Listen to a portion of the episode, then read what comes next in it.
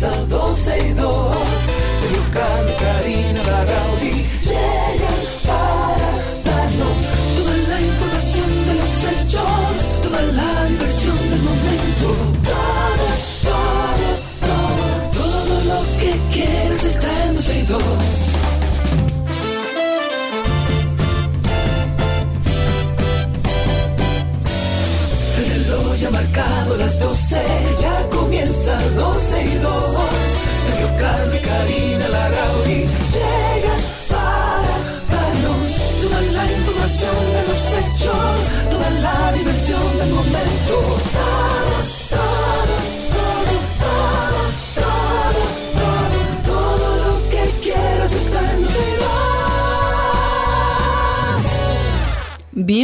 a 12 y 2, gracias por la sintonía. Yo estoy en cabina o en mi cabina desde mi hogar. Sergio Carlos está literalmente acostado en una cama. Si escuchan hoy su voz un poco más extraña de lo habitual, significa Bueno. que él tiene un micrófono de eso, de, de los Esto que usan los que hacen zumba. Ahora mismo, ahora mismo estamos en el cuarto inning esperando el bateador designado. Y tengo uno Bueno. de esos micrófonos. Pero no se oye tan mal, ¿eh? No, No, no soy tan mal. Lo que siento que está un poco bajito, pero usted es que sabe de sus volúmenes. Bajito. Eh, Bueno. Pero usted es que sabe, reitero. no. Pero Sergio hoy estará un poco más lento de lo habitual, lo cual no es malo, ¿eh? Bajarle un poco las revoluciones. No, no diga eso. Yo no puedo estar más lento de la cuenta. Yo lo que pasa es que estoy abollado. Ayer me puse porque yo creo que tengo esa espalda nuevecita y entonces ayer me puse a, a levantar una caja que tenía, una maleta que tenía en la camioneta y cuando lo hice, pues dije, diantre. Se me olvidó mi espalda y que tengo casi espalda. 50 años. Claro, es que gracias. uno tiene ah, que, así es que vamos hasta ahora. Claro, porque es una combinación de cosas. No hay problema. no hay Bienvenidos problema. a todos. Estamos hoy en vivo a través de Twitter Spaces, como siempre. Ustedes por esa vía se conectan con nosotros en vivo, pero también participan con nosotros a través de Twitter Spaces. Estamos en vivo a través de nuestra Les página voy- 12y2.com. Les voy Ah, a, a enviar, perdón Karina, les voy a enviar una foto eh, en Twitter, mi cabina de hoy, para que ustedes vean entonces cu- cuál, es la situación. ¿En qué ya. condiciones está Sergio? Mándamela Yes. para subírsela a nuestros amigos en, en Spaces. Recuerden también que estamos en vivo a través de nuestra página la91fm.com y que está el podcast. Si no puede escucharlo todo, si hay una parte del del programa que se perdió y quiere escuchar, está nuestro podcast en todas las plataformas de podcast como 12 y 2. Iniciando inmediatamente con la actualización que hacemos en esta parte introductoria como para saber cómo anda el país a nivel de, no- de noticias, hay una importante y que evidentemente llama la atención a todos, sobre todo en, en medios digitales, ya se ha publicado que el presidente de la Cámara de Cuentas, eh, Janel Andrés Ramírez, confirmó en el día de ayer a una comisión de legisladores que va a asistir a la Cámara de Diputados. Ay, Esto ay, con ay, el ánimo de que sea interrogado por, por los presuntos actos ilíci- ilícitos en esa entidad que él dirige y que él mismo ha dado declaraciones que, Y esto- que él, que son mi- y que bastante él mismo ha complicadas. hecho también, ¿eh? Según Bueno, habrá que ver cuál es su nivel de responsabilidad. Eh, eh, hablo de temas Karina, de irregularidades perdón, dentro perdón. de la Cámara de Cuentas, no Sí. lo demás. mi vida, pero al final es una responsabilidad, eh, responsabilidad que, que recae sobre la persona que lo hace. Porque esto- Evidentemente. Esto, yo lo estaba hablando con el otro día con alguien y decía, ok, tú me invitas a mí a hacer algo ilegal, pero al final quien tiene la decisión de hacerlo o no soy yo. Es que lo que ha dicho públicamente es que a él lo vuelan, que se toman decisiones Ah, bueno, donde él está y luego eh, esas decisiones ya tomadas, decididas y votadas se cambian y se hacen lo que sea. Hay que ver, la Comisión Especial de Diputados que está encargada de investigar, de indagar estas supuestas irregularidades y actos ilícitos, recibió esta confirmación ya de Janel Andrés Ramírez, que es el presidente de la Cámara de Cuentas. Él debe estar en el Congreso el viernes a las 9 de la mañana y a partir de ahí, bueno, sabremos algunas actualizaciones. Pero según el presidente de esta Comisión Especial eh, de Diputados, hay otros dos miembros titulares de la Cámara de Cuentas que también recibieron la cita, que confirmaron su presencia el mismo viernes en la Cámara de Diputados. Los diputados, esta comisión ha elaborado como un esquema en el que ha dispuesto que tanto Janel Ramírez sea entrevistado por eh, más o menos una hora y luego de él entonces van a ser interrogados los miembros titulares que son Tomasina Tolentino, Elsa Peña, Elsa Catano y Mario Fernández, que también tendrán una hora para responder algunos cuestionamientos que se le van a hacer. En una hora se puede eso. Bueno, yo entiendo que ellos lo determinan como, como un espacio de tiempo para poder organizarse, pero si se extiende, eh, entiendo que se extenderá. Lo que sí es que ya se espera que se escuchen todos los argumentos del Pleno completo. Ya los diputados también han entrevistado a empleados de la Cámara de Cuentas para confirmar algunas acusaciones que pesan sobre esta institución para iniciar, evaluar si procede la aplicación de un juicio político contra algunos miembros de, esta entidad, o sea, de la Cámara de Cuentas. Esa Cámara de Cuentas y, por ejemplo, el Ministerio de la Juventud, no pegan una. Eso es eh, controversia tras controversia. Lo, que pasa con la Cámara de Cuentas es que aparentemente es un vicio que viene arrastrándose. Ahí todavía hay personas que pertenecen a otros gobiernos y que si real y efectivamente había un esquema de disfrazar, de dibujar y de poner bonita las auditorías que se hacen en la Cámara de Cuentas, pues bueno, es una estructura que aparentemente, y según lo que el mismo presidente de la Cámara de Cuentas ha dicho, es una estructura que sigue funcionando. Ok, bueno, hace algunos días estuvimos hablando de esto que voy a mencionar ahora, Karina, y es que la presidencia del Tribunal Superior Administrativo, la, la TCA, eh, conocerá este viernes la solicitud de 102 procuradores fiscales de que se dicte eh, medida cautelar contra la Procuraduría General con el fin de, a través de la Dirección General de Carreras del Ministerio Público, este órgano deje de emitir cualquier disposición sobre el escalafón que imponga concurso de oposición. La medida cautelar, específicamente eh, sanción económica, em, la procuran los fiscales hasta que la tercera sala del TSA conozca la acción de amparo colectivo preventivo que busca evitar que se apruebe el reglamento para el concursar de ascenso.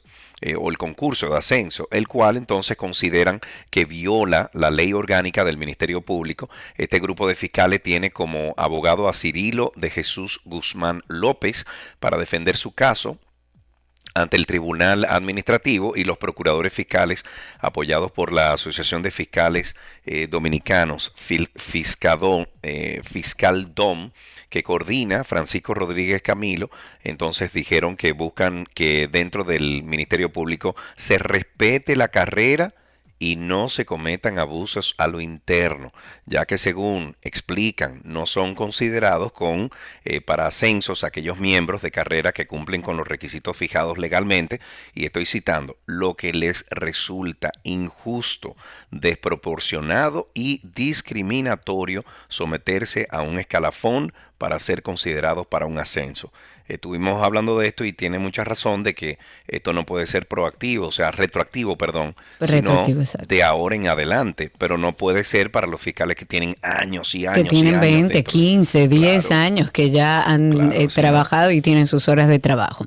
Hablamos ampliamente sobre eso la semana pasada. Lo que se ha hablado mucho es el tema de educación. Nosotros como programa hemos insistido como medio de comunicación en que indiscutiblemente y a pesar de que la inversión en educación y gracias a la sociedad se ha aumentado eh, de unos años para acá, los resultados que tenemos no son los óptimos, no son ni cerca de lo óptimo, ni cerca de lo que se estaba pensando en la adecuación de del tema de educación en nuestro país. De hecho, escuchamos al mismo ministro de Educación, Ángel Hernández. Él dijo en el día de ayer que en República Dominicana la educación está estancada en todos los niveles, lo cual no es una sorpresa porque... hemos insistido aquí, yo he dicho muchas veces que con el currículum que se utiliza en las escuelas públicas y en todo el sistema público de educación, Evidentemente se va a estancar. Es una educación eh, de, la era industrial, cuando usted lo que tenía eran máquinas, seres humanos que eran máquinas y que lo que hacían era terminar el colegio y si acaso un grado para ir a una industria a trabajar. El mundo ha cambiado, las industrias se han automatizado, lo que necesitan los niños son otras herramientas. Y estas declaraciones las dio el ministro de Educación en torno a los resultados de la evaluación, que también hemos comentado aquí algunas cosas. Es una, es una evaluación diagnóstica nacional 2020, o sea, pertenece al año pasado, fue realizada a estudiantes de tercero y sexto grado de primaria. Además, también fueron estudiados eh, los de tercero de secundaria entre los meses de mayo y junio del año pasado y reveló un bajo desempeño de, de los alumnos en diversas asignaturas, sobre todo y lo más preocupante en matemática. Pero además el ministro dijo que en el país se han invertido millones de recursos en el sector educación, que era lo que yo decía en Pero inicio. que no, no fueron al lugar que tienen que llegar, Karina. El no han problema. logrado un avance significativo en materia de aprendizaje, Para porque nada. reitero, el currículum es obsoleto. Según el mismo, el mismo ministro, en áreas como el español, las matemáticas, ciencias sociales, letras, los niños no aprenden, según este estudio, ni siquiera lo básico Nada. ni siquiera lo básico. Pero también habló sobre las inversiones estatales en materia de educación. Dijo que evidentemente no han aportado nada al sistema ante, primero, la falta de autoridad de quienes ejercen en las escuelas, como los directores, los maestros, que lo que están es pensando en parar las clases para ellos solicitar lo que ellos entienden que le corresponde. Que dije ayer, ojalá y pudiéramos seguir subiéndole los, los sueldos y, y acomodando las condiciones a los docentes. Pero ese es el sector que más se ha trabajado en adecuación de sueldos últimamente. Pero además usted tiene que tener un compromiso como docente y una ética como docente. Usted no puede ir a hacer una marcha dejando a los niños sin un derecho fundamental que usted es responsable. Bueno, pero ahí voy a la pregunta que siempre hago, Karina. ¿Qué hacen? ¿Qué hacen cuando sus plegarias son ignoradas? ¿Qué hacen cuando hay Es todo que un no han sector? sido ignoradas, no es cierto. No es cierto que han sido ignoradas, que se pueden mejorar, que hay oportunidades de mejora, claro. Lo hay en todos los sectores, sobre todo en el sector público. Ahora, ese es un sector de los docentes que se ha trabajado mucho y que se le ha adecuado el sueldo y que muchos profesores, incluso del área privada de educación, se van al sector público porque están pagando muchas veces mejor que en el sector privado. Entonces, no está bien. No está bien y el gobierno no debería permitirle a ningún profesor que le robe un derecho fundamental que le corresponde a los niños. Pero con respecto a esto, que a mí me parece alarmante, porque un país no puede hablar de cambio si no habla de, la estructura de ese cambio, que es la educación. Y estos resultados llamaron mucho la atención. El director de Acción Empresarial por la Educación, que es Educa, el señor eh, Darwin Caraballo, estuvo hablando, lo vi- en un video que se los voy a compartir, y él dijo que eh, este informe eh, sobre deficiencias educativas es alarmante.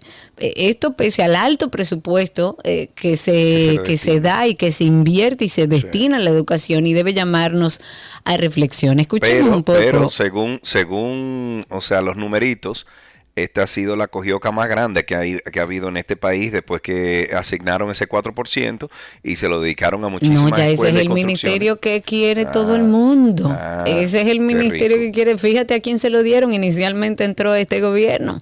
Al que más hizo en la campaña. Párese ahí, coja lo que tenga que coger. Rico. Digo, no estoy diciendo que nadie cogió, pero es un ministerio que todo el mundo quiere tener porque maneja un presupuesto altísimo y es una tristeza ver que los resultados no están en ningún lado. Vamos a escuchar a Darwin Caraballo. Él es el el director de Acción Empresarial por la Educación, Educa, que habla sobre estos Los resultados. resultados divulgados recientemente por el Ministerio de Educación respecto a una nueva prueba diagnóstica no sorprenden a Educa.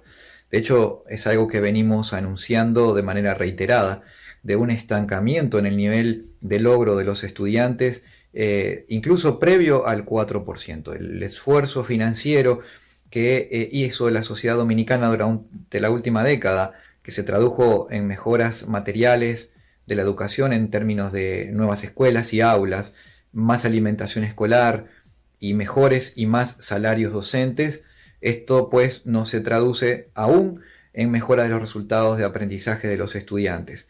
Esto tiene que llamar a la reflexión a las autoridades, a las necesidades de cambios estructurales y a mm, invitar hacer las cosas de manera distinta. Mientras se sigan haciendo las cosas de la misma manera, no se pueden pensar en resultados diferentes. Completamente de acuerdo. Usted no puede tener el mismo currículum, usted no puede tener a una a un profesorado, un cuerpo docente que todavía no conoce su responsabilidad y que usted como gobierno no se lo ha hecho entender a pesar de todas las mejoras y de todo el dinero que se está invirtiendo. Entonces no podemos esperar resultados distintos a esos. Para nada. En otra noticia, 20, 20, óiganme bien, dominicanos y un haitiano han sido condenados en lo que va de año por violación sexual de niños, niñas y adolescentes. Y esto fue según de la Procuraduría General de la República en su página web. Estos casos han ocurrido desde el 4 de enero hasta el 29 de este mes, cuatro meses y 25 días, y todos fueron depositados ante las fiscalías y los tribunales de distintas localidades del país por fiscales, descubiertos dos y hasta casi tres años después que se llevaron a cabo estas violaciones. Los datos de la Procuraduría reflejan que de estas 21 violaciones sexuales, una adolescente de 13 años resultó embarazada, mientras que cuatro sufrieron agresiones físicas antes de la violación y también cuatro menores de edad recibieron amenazas por parte de estos atacantes. Eh, según los registros de la Procuraduría, la mayoría de estas agresiones estuvieron acompañadas de robo agravado, amenazas, agresiones tanto físicas como psicológicas que se pudran en la cárcel. Hablemos un poco de Jenny Berenice, que dice ella, señora, que no tiene miedo. Miedo. No tiene miedo, pero, pero esa mujer no tiene miedo hace mucho tiempo. ¿Miedo dónde? Ella ah, tiene que tener hielo en la sangre. La directora de persecución del ministerio, Jenny Berenice, ha dicho eh, en el día de ayer estuvo conversando que se encuentra y cito sus palabras, absolutamente sin temor ante las supuestas amenazas que ha recibido la procuradora Miriam Germán Brito de un narcotraficante que aquí comentábamos, como lo ha confirmado incluso la Asociación de Fiscales Dominicanos. Luego de reunirse con una comisión de diputados eh, donde se estaba debatiendo un proyecto sobre bienes incautados, la procuradora adjunta dijo que las delicadas labores del Ministerio Público pueden generar algún tipo de reacción y claro, Además dijo que ejercer esta función dentro del Ministerio Público es un desafío y que todo el que entra ahí lo sabe. Y dijo que esa institución hasta la fecha ha realizado 14 operaciones contra el crimen organizado, el tráfico de armas, el tráfico de personas, lo que evidentemente genera algún tipo de reacción en los sectores que están vinculados y que ellos eh, simplemente están preparados para eso. Pero igual que cuiden a la procuradora, que le echen el ojo. Por favor. Eh, aunque ella no se dé cuenta. Bueno, la Sociedad Dominicana de Urología denunció que el Seguro Nacional de Salud, SENASA, eh, niega los servicios a los afiliados en, violación a los acuerdos y resoluciones de la Superintendencia de Seguridad Social y Riesgos Laborales. Esta entidad dijo que la solución más bien la situación tiene al borde de la desesperación a los pacientes y tiene indignado a los médicos que ven rechazadas sus indicaciones. La sociedad que agrupa a los especialistas de urología en el país dijo que de no encontrar salida a esta solución, eh, perdón, a esta situación que afecta a los pacientes y médicos, iniciarán la suspensión de servicios a través de esa ARS que es lo que siempre te digo, Cari, llega un momento en que no hay otra cosa que hacer más que quemar goma, en este caso suspender los servicios. Desde el gremio dijeron que es muy molesto que ellos envíen a, a buscar una autorización y que el paciente regrese diciendo que no le cubre tal o cual cosa, lo que representa un costo en desplazamientos y tiempo. Eso indicó un comunicado, pero al final, ¿quién sufre? ¿Quién es? El, paciente. El asegurado, el paciente, el ciudadano que no tiene nada que ver. Bueno, hablando de algunas cosas, adiós Clara B. Hablando de algunas cosas, en este caso de Conani, el programa social Supera, te firmaron un convenio, ellos tienen el objetivo de dar asistencia económica, seguimiento psicológico tanto a niños, niñas y adolescentes y por supuesto a sus familiares que estén en situación de vulnerabilidad. Esto es un acuerdo que además contempla ejecutar acciones para trabajar desde la prevención, el tema de las uniones tempranas, los embarazos en adolescentes, promover la crianza positiva, impulsar el registro oportuno de los nacimientos, que increíblemente sigue siendo un problema y fortalecer el tema de, las intervenciones familiares o con familias afectadas por temas de feminicidios.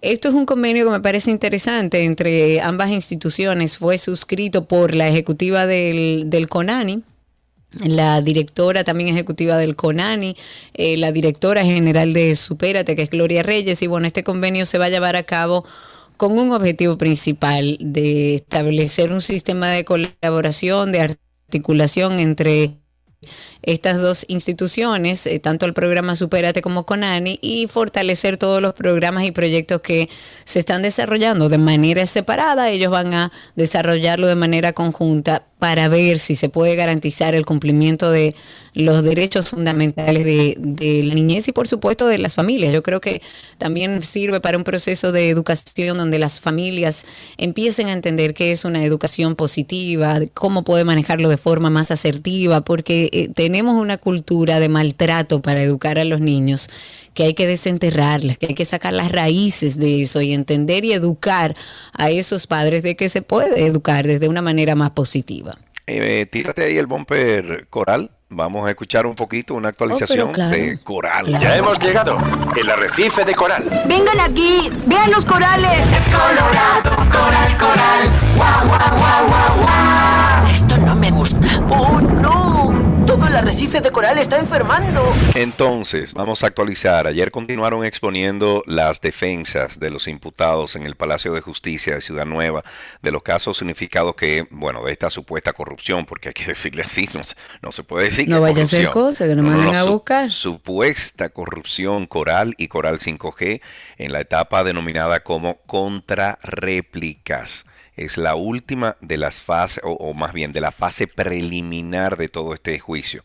La audiencia fue recesada por la jueza Yaniver Rivas del sexto juzgado de instrucción del Distrito Nacional para el próximo viernes 2 de junio y se iniciará entonces desde las 9 de la mañana. Se espera que cuando finalicen los alegatos, que según el Ministerio Público podría eh, ocurrir el lunes 5 de junio o el viernes 9, la jueza entonces decide si envía o no a juicio de fondo a los encargados. O sea que todo puede pasar todavía. ¿Te imaginas que esa mujer Bueno. diga que no, que no hay juicio de pero fondo? eso no va a suceder. Que Sergio no. Karina, aquí se ve de todo. Algunos van a ir a juicio de fondo, quizás no todos, Ah, bueno. pero algunos tienen que ir, son demasiados encartados en eso. En si no este es un relajo lo del Ministerio Público, o sea, usted hizo Pero su tú trabajo lo sabes hizo que la justicia aquí es un relajo, tú no lo sabes. Mm, Bueno, habría que hablar con fiscales y jueces. Hay en una este parte proceso de audiencia preliminar que lleva más de cinco meses eh, ya como de, en tirijala, de allá para acá, el Ministerio Público concluyó su, su ponencia, de igual forma el Estado Dominicano como querellante que pide una indemnización de más de 20 mil millones de pesos contra el alegado entramado. Bien, hablemos de un hecho Jamás lamentable que desde esta... ese dinero, jamás. No creas, algo se recupera, Jamás. créeme. En un hecho lamentable que tenemos que comentar que anda desde esta mañana circulando es el, Ya, sí, el de un conductor de una patana, qué triste, Dios mío, que chocó contra un autobús que iba lleno de estudiantes en la mañana de este martes. Eso fue en la carretera Sabana de la Marato Mayor. Este conductor emprendió la huida.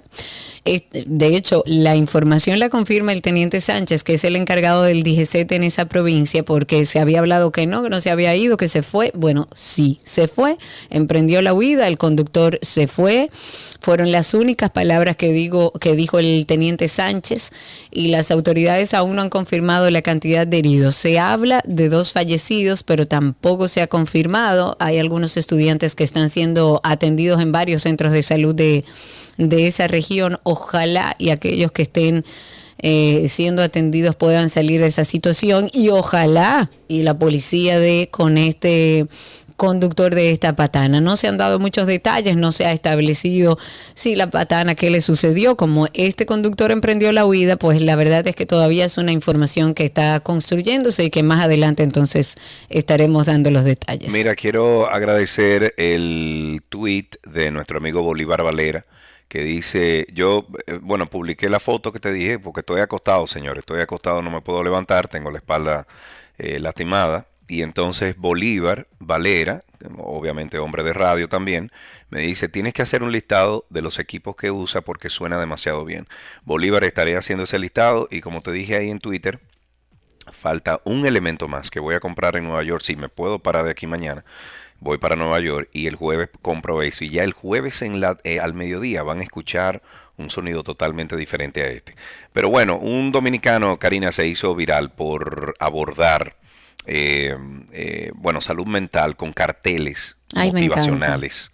Y esto fue en el, Lo en el puente de Brooklyn, en, en Nueva York. Él se llama José Cruz, se define como un defensor de la salud mental y dijo que pese a ese cansancio en sus pies y sus brazos, lo que hace es con el fin de ayudar a los demás y poder hablar abiertamente sobre un tema que para muchos es tabú y es obviamente la salud mental.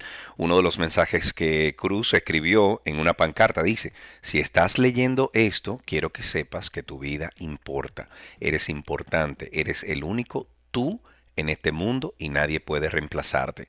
Este joven que también es podcaster dijo que aparte de ir al puente de Brooklyn, también ha viajado a Charlotte, a Filadelfia, a Miami y planifica visitar otras ciudades para llevar su mensaje, el cual también difunde a través de Instagram, donde comparte fotos, videos y otros tipos de contenidos en la cuenta arroba eh, rayita abajo de Real Mozo, The Real Mozo, uno de sus mensajes al mundo y con el que queremos cerrar esta introducción de este programa en el día de hoy. Dice, estamos más vivos cuando nos movemos con amor y ahora mismo me siento tan vivo. Qué bello, qué bello. Vi esa noticia y me conmovió mucho. Es un joven, un joven que entendió que era importante hablar sobre salud mental, eh, seguro porque lo ha vivido en carne propia y entiende que todavía sigue siendo un tema tabú cuando es un tema de salud, básicamente.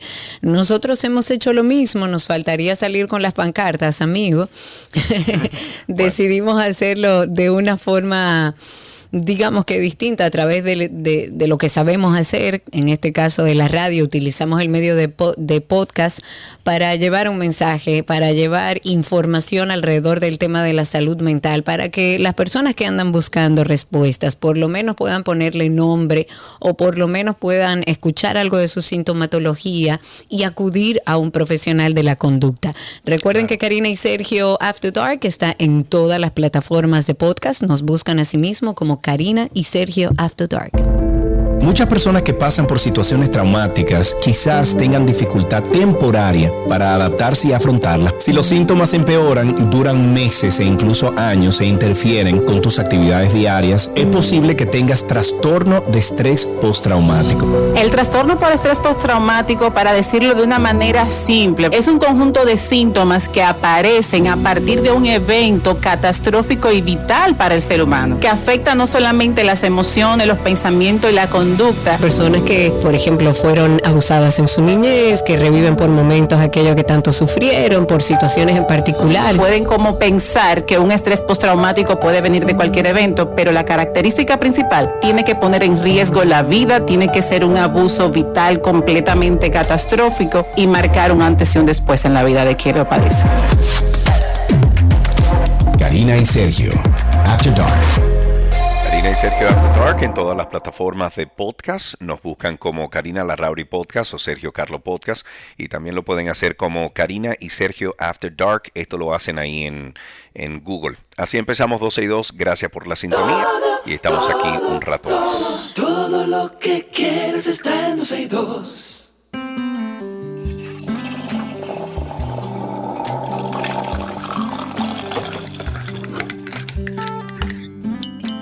Siempre, suena ahí la cucharita. ¡Ay, me llegó mi prensa francesa nueva! Bendito sea Dios, Yes, grande. Ya, sí, grande. Eh, bueno, y este es mejor porque esta, eh, por ejemplo, tú le dices, yo quiero una taza o yo quiero dos tazas. Y entonces ella te dice, hasta, ¿eh? Tú le dices, dices con la boca. No, no, sino tú le pones, sea, ella te indica, eh, mira, si tú quieres una sola taza, tú lo Eh, haces hasta aquí. aquí. Si lo haces, exacto. Que la otra no tenía esa medición, ya esta lo tiene. O sea que ustedes comiencen a llamar al 829-236-9856,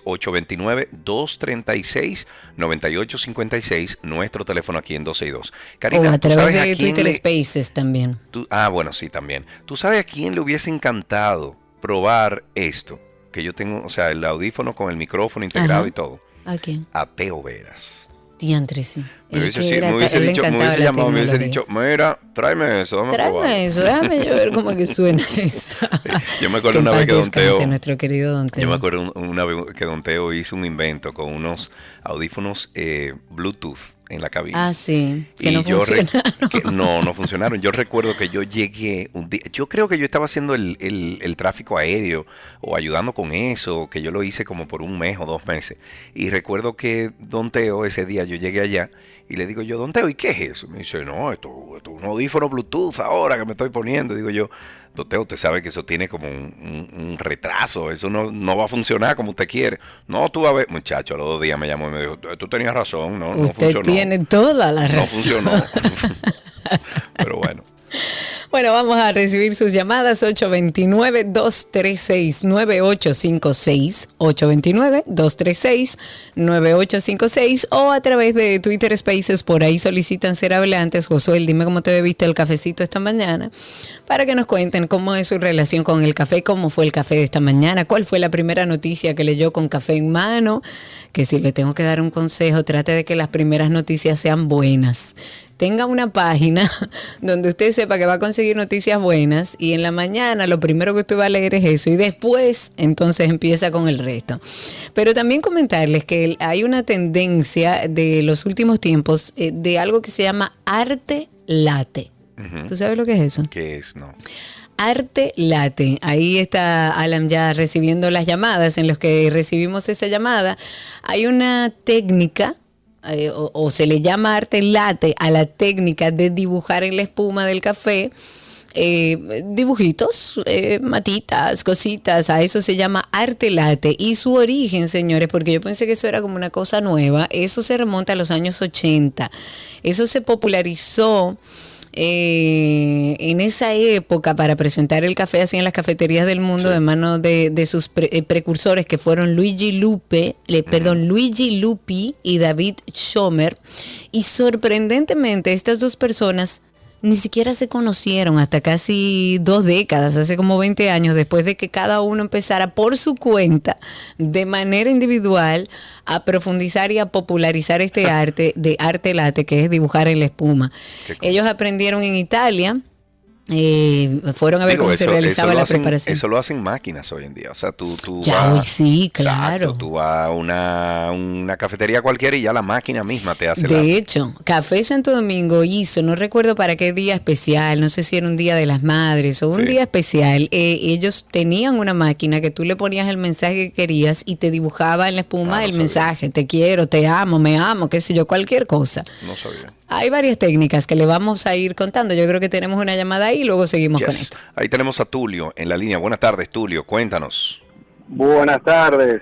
Yo ¿Cómo está pienso usted, que mi querido? Tienen, tienen que tener un, mono- un monopolio. Usted tiene un monopolio de una clase porque todo el mundo lo escucha usted. Ah, Eh, no te quejes, no, por favor, no de diga una, que de está una mal. clase social al menos. no, está buenísimo. Gracias, Gracias, muchas hermano. gracias. No, Cuéntanos, café- Tulio. Eh, el café, me, yo soy un hombre de hábitos y medio, mi esposa dice que tengo un poco de Asperger quizás. Porque a mí me gusta colarlo en una grequita de una taza, tiene que ser con agua fría. A ti te gusta tu rutina, Tulio, te gusta tu rutina. No, no, pero espérate, espérate, espérate. sí. No, no, no, no, espérate, espérate. Tú te levantas, dime cómo es ese hábito. Eh, tú te levantas por la mañana solito, nadie le puede poner la mano a tu café. No, no, otra cosa. Yo porque leí algo una vez, ya yo no bebo el café con el estómago vacío, no lo hago. Lo hice por muchos años, ¿Y pero por ya qué? no. Entonces yo bebo dos- café dos veces porque leí que no hace bien al estómago, los jugos gástricos, una serie de cosas, tirarle esa cosa caliente cuando no hay nada, y me pareció lógico. Eh, no sé si sea correcto o no, pero la narrativa me pareció coherente. Y yo dije, va, Ok. que verdad. Entonces yo lo que hago, después que me desayuno, en lo que me hago el desayuno, generalmente si me lo hago yo, me lo hacen, pongo la grequita a fuego lento, que dura exactamente 6 seis o 7 minutos. Él tiene Yo le pongo el el timer, me desayuno. Pero, eh, óyeme, y, Tulio, el- tú y y yo lo pu- mismo óyeme, la oficina, lo Tulio. mismo en la oficina. Tú y yo pudiésemos ser Sí. mejores amigos porque, Sí, sí, sí. porque yo tengo rutina para lo todo. sé, Yo yo lo desarrollo sé. rutina para todo, amigo. Yo soy así en la Pero oficina lo de igual. Sergio OCD. tengo una misma grequita, cuando llego en la tarde, y lo pongo el timer a Siri, le dijo Siri, pongo un timer de 6 minutos. Exacto. Y entonces me sigo a la oficina y Siri, ¿qué? Y voy a buscar el café y está subiendo. Tulio y yo, Tulio, muchísimas gracias por tu llamada. Tulio y yo podemos ser mejores amigos y nos vamos a llevar bien por el resto de nuestra vida. Yo creo que es un hábito, pero también yo creo que el café te invita a esa rutina, a ese ritual. Todo el mundo algo tiene dentro de ese café que no, que tiene que ser con platito. Gabriela es que no puede ser en taza de cristal. Eh, yo que tiene que ser en un vaso térmico porque si se me enfría Oye, ya es un problema. Te están sacando al medio, Gaby. Pero es verdad, ella está Ah, ahí. ella está, bueno, ella está conectada, pero no está ahí. Ah, bueno. Pero Gaby, Gaby tiene historias muy cómicas porque Gaby es una persona muy cálida, muy chévere, no se queja. Gaby se casó con un yeso debajo de la lluvia y estaba feliz. Ella nada la pone, la complica. Sin embargo, cuando tú le llevas un café en taza de cristal, ahí empiezan todos los problemas que tú puedes tener con Gabriela. Y todo el mundo tiene como su ritual particular. Por eso este segmento de nuestro cafecito de las 12 para compartirlo. Para abundar un poco más en lo de arte latte, que como decíamos, inició en los años 80 de manera separada, dos personas completamente independientes que no se conocían. La primera de estas técnicas para el arte de hacer figuras con el café es, el, es lo que se llama vertido o caída libre, que es un método que consiste en realizar este dibujo sobre el café al mismo tiempo que la leche vaporiza, o sea que va cayendo en la taza por, por medio de movimientos que hace el barista y que hace con la mano para entonces eh, darle forma a ese dibujo. O sea, es como a mano alzada que usted pinta ese café. Esta es, eh, según ellos, la más sencilla de, de realizar, pero también limita cuáles dibujos se pueden hacer, porque se hace el dibujo directamente mientras se va vertiendo la leche. Y está la otra técnica que es el etching, que significa eh, grabado y no qui- requiere de ninguna técnica para realizar el dibujo mientras se vierte la leche, porque el dibujo se realiza cuando la crema ya está en la taza de café. Y por otro lado, requiere de una habilidad y un talento artístico eh, evidentemente claro. más avanzado para poder hacer Una eso. sensibilidad artística. Puede ser. Ahí tenemos a Miguel en la línea. Buenas tardes. Eh, no, men- sí, Miguel, Miguel, buenas tardes. Sí, buenas tardes, ¿cómo están? Muy bien, Oye, sobre eso que, decían, yo lo, lo vi no hace tanto por redes. Una persona haciendo, el café ya estaba listo y tenía la espuma, y él con, eh, con unos, unos, eh, unos, unos pigmentos de colores comestibles, él hizo un cuadro de Van Gogh en, en cuestión de segundos, increíble. Dios, por Dios. Cuadro Pero de ese video. Y pero espérate, eh, Miguel, Manda ¿cómo cabe un cuadro ahí en una taza? La noche estrellada. Pero mándanos ese video, Excelente hombre. quedó. Excelente quedó. Eh, mi café, ya ustedes saben, eso es en la mañana, en la tarde, cuando caigan. Yo no tengo problema con eso. Cualquier Muy momento es bueno para una taza de café. Muy bien. Me no gusta eres- eso. Muchísimas gracias, Miguel, por eso. Claro. Él, no, es- él no es piqui como la mayoría de cafeteros. Como Tulio, que llamó, que tiene que ser por... que tiene Tulio. que ser una taza de una greca. Exacto, que dura seis Tulio, minutos Tulio, y pone un timer. No para es que no se le queme. para nada, al contrario, es admiración, nada más te digo. Es Ah, identificación. Exacto. Hasta aquí entonces este cafecito de las 12, aquí en 12 y 2. Ya regresamos. Recuerden además que pueden conseguir este segmento en nuestro podcast de 12 y 2. Ya regresamos.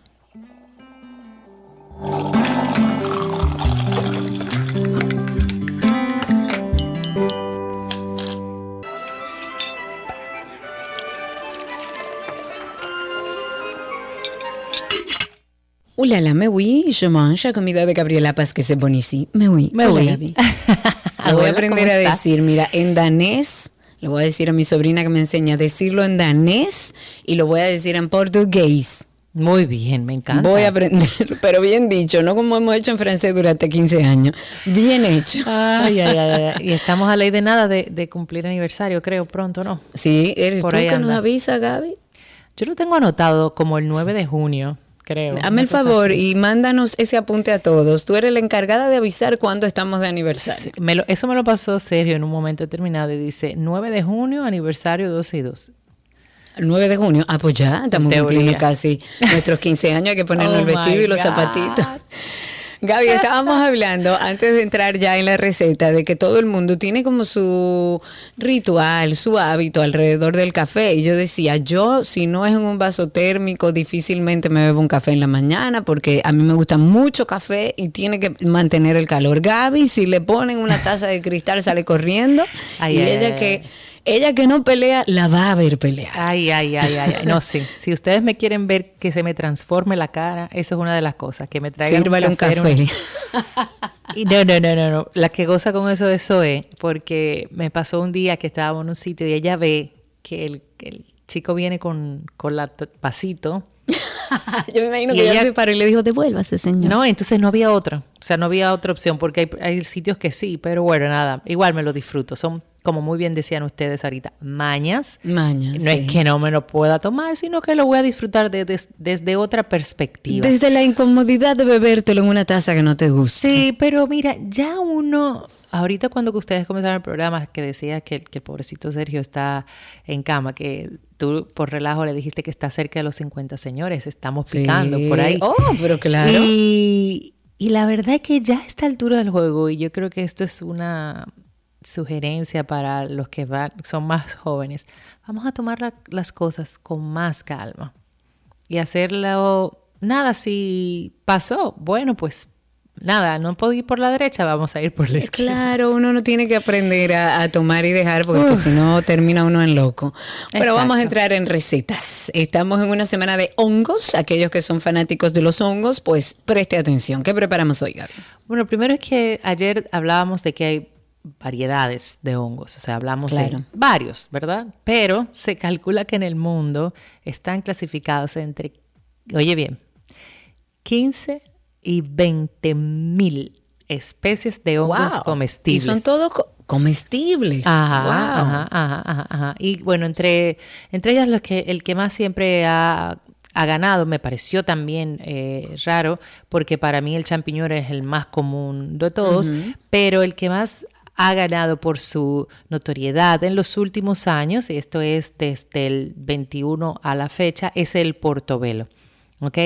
Eh, el portobelo, al igual que el es familia del, del, champiñón blanco y es originario de la zona mediterránea y tiene lo lindo de que tú ves este portobelo con aquella capucha grandota, lo puedes encontrar blancos y marrones y se presta para muchísimas cosas porque su textura es firme, es carnosa, es tersa. Tiene un sabor intenso, eso sí. Es un poco más dulce que los otros hongos cuando, cuando lo trabajas, pero te da una, una variedad de opciones para cocinar increíble. El portobelo incluso puede ser catalogado entre las listas de los superalimentos porque tiene muchísimos eh, beneficios que puede aportar para la salud. Tiene mm, pocas calorías, es alto en proteínas, tiene eh, también alto contenido de vitamina B, minerales, en fin, tiene muchísimos antioxidantes. Eh, es óptimo para el funcionamiento óptimo de la, de la tiroide. En fin, como te decía, es, es muy versátil el portobelo. Yo sé que a ti no te gustan y sobre todo yo tengo que lo he intentado, lo juro. No, créanme, porque me pasó, eh, Karina estaba embarazada de Matías. Esto es, yo no sé si tú te vas a acordar. Y justamente me pasó con un portobelo. A ver. Yo llegué a cabina, Cari, con unos portobelos rellenos. Y la cara, así como yo pongo la cara cuando me, me llega el café en el vaso transparente. claro. Karina me mira y me dice, yo no como hongos. Y digo, Ok. Muchas gracias, tan amable, mala onda. Me imagino que pensaste.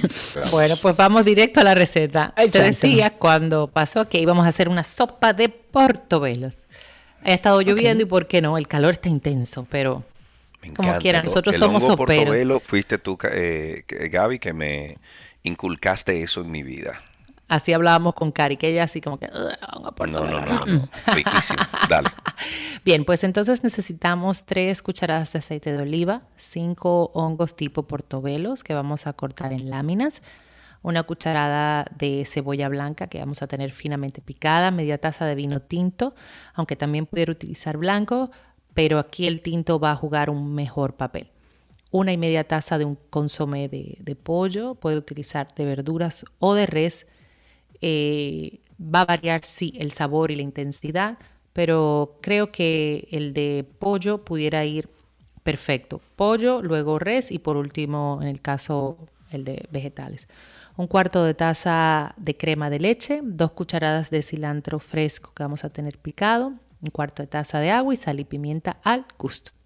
Lo que vamos a hacer es en una sartén vamos a agregar el aceite y cocinamos las cebollas a fuego lento hasta que estén transparentes. Y le vamos a dar un toque de sal y pimienta al gusto. Entonces vamos a cocinar los hongos picados con la cebolla y vamos entonces a agregar el vino. Vamos a subir un poco el fuego para que ayude a evaporar el vino y vamos a dejar a estos tres eh, amiguitos jugar solos ahí por tres minutos. Entonces, eh, luego de esto vamos a añadir la crema y el cilantro. Y también vamos a adicionar el caldo de pollo. Vamos a tapar y dejamos a hervir. Justo cuando hierva, tapamos, bajamos fuego y dejamos cocinar entre 5 a 7 minutos extra. Pasado este tiempo, dejamos que se enfríe un poco y esto lo vamos a licuar eh, en una licuadora, recordando que cuando nosotros ponemos líquidos calientes en, un vaso de licuadora puede provocar literalmente una explosión. y eh, a mí me pasó con, eh, con exactamente una sopa de portobelo, no me olvido nunca. Ah, mira no tape, deje siempre un, aire, o sea, un huequito para que respire, porque cuando uno prende el motor y está todo eso caliente y las centrífugas comienzan a sacar vapor, ya usted sabe lo que pasa ahí. Entonces, eh, déjele un huequito para que ese vapor salga. Luego de esto, dependiendo si a usted le gusta la textura o no, puede colar para tener una crema mucho más limpia o servir tal cual le salga de la licuadora. Va a rectificar cualquier toque de pimienta y sal en la licuadora y también va a agregar un poquito de agua eh, cuando vaya a licuar.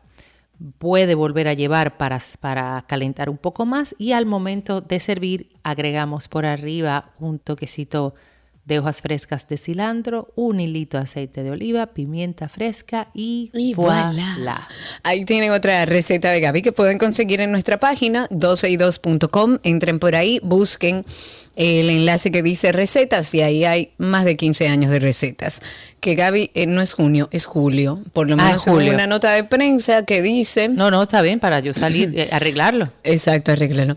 12 y 2 salió a la luz oficialmente en julio del 2008. Lo que hay que establecer cuál fue el día y si no, lo celebramos el primero de julio y se acabó el día. Fue el 7 de julio. 7-7. Exacto, pues fue 7-7, por eso la buena suerte. Pero, pero fue el 7 de julio finalmente. Que no, no sabemos. Yo tengo el 9 de junio eh, escrito, pero eh, no sé cuándo fue. No, fue el 9 de julio, entonces ya establecido. Anótalo ahí, Cristi, ese es nuestro aniversario. Gaby, muchísimas gracias. Un beso un Beso. Chao. Recuerden seguir a Gaby en redes sociales como gabriela.reginato. Ella siempre carga por ahí las recetas y también sigan sus dos cuentas, Voila RD, que son sus potes mágicos, no se lo pierdan, y Voila Café, que está ahí en Altos de Chabón. Hasta aquí nuestra receta del día.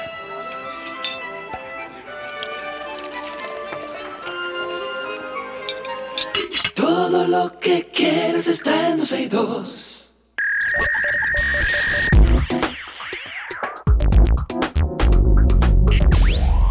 Arrancamos en lo mejor de la web y hay una nueva función para la versión de negocios de WhatsApp que permite guardar los estados por un tiempo máximo de 30 días en un espacio llamado archivo de estados.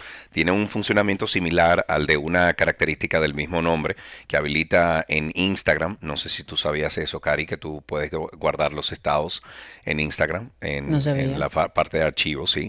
Aunque en el caso de la red social, entonces las historias guardadas pueden permanecer varios años en los registros e incluso pueden volver a compartirse como recuerdos. Con esta característica, los negocios no tendrán ya que reescribir la descripción de un estado o buscar la fotografía que desean difundir, sino que solo tendrán que buscarla en el archivo y la comparten. Para acceder a este apartado, los usuarios tienen que descargar la versión de prueba eh, más reciente de WhatsApp y pulsar la pestaña que dice estados.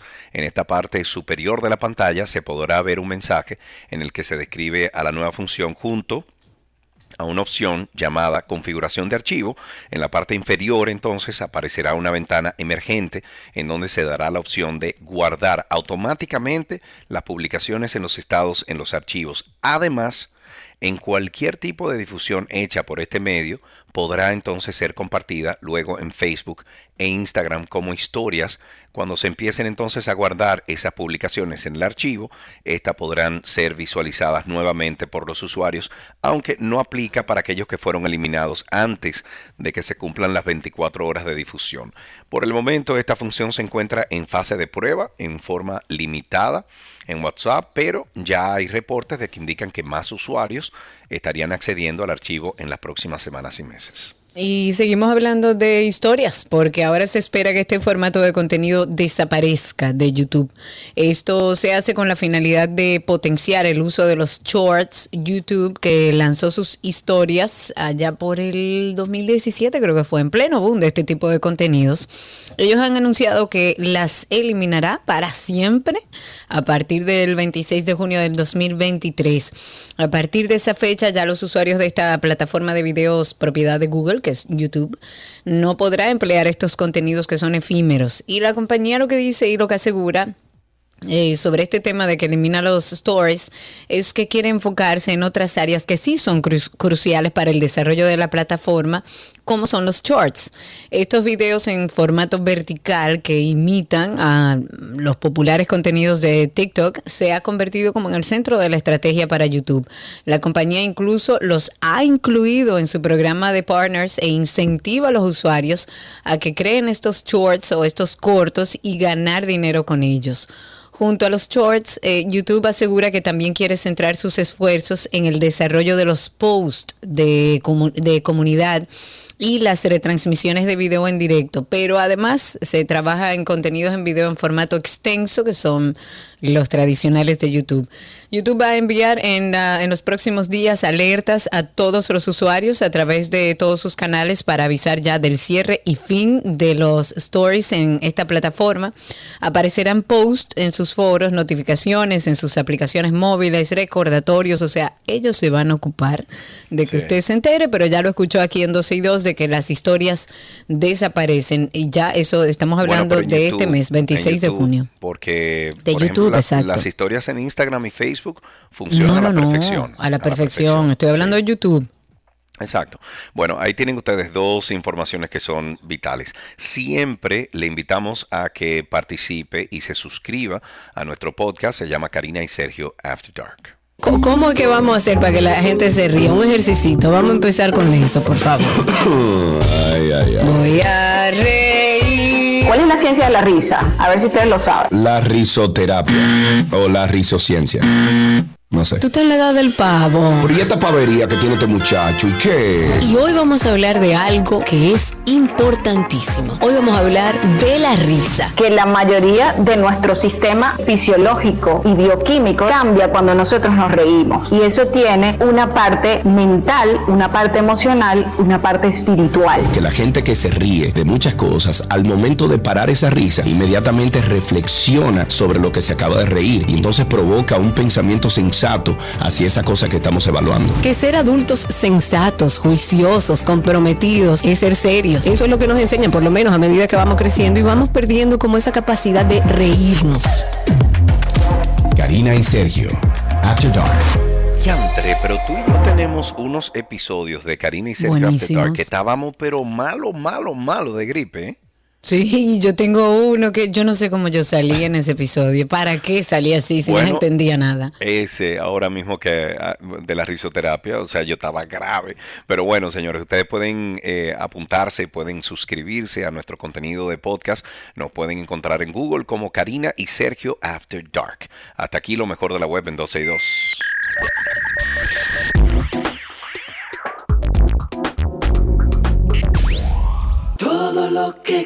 Quieres está en 12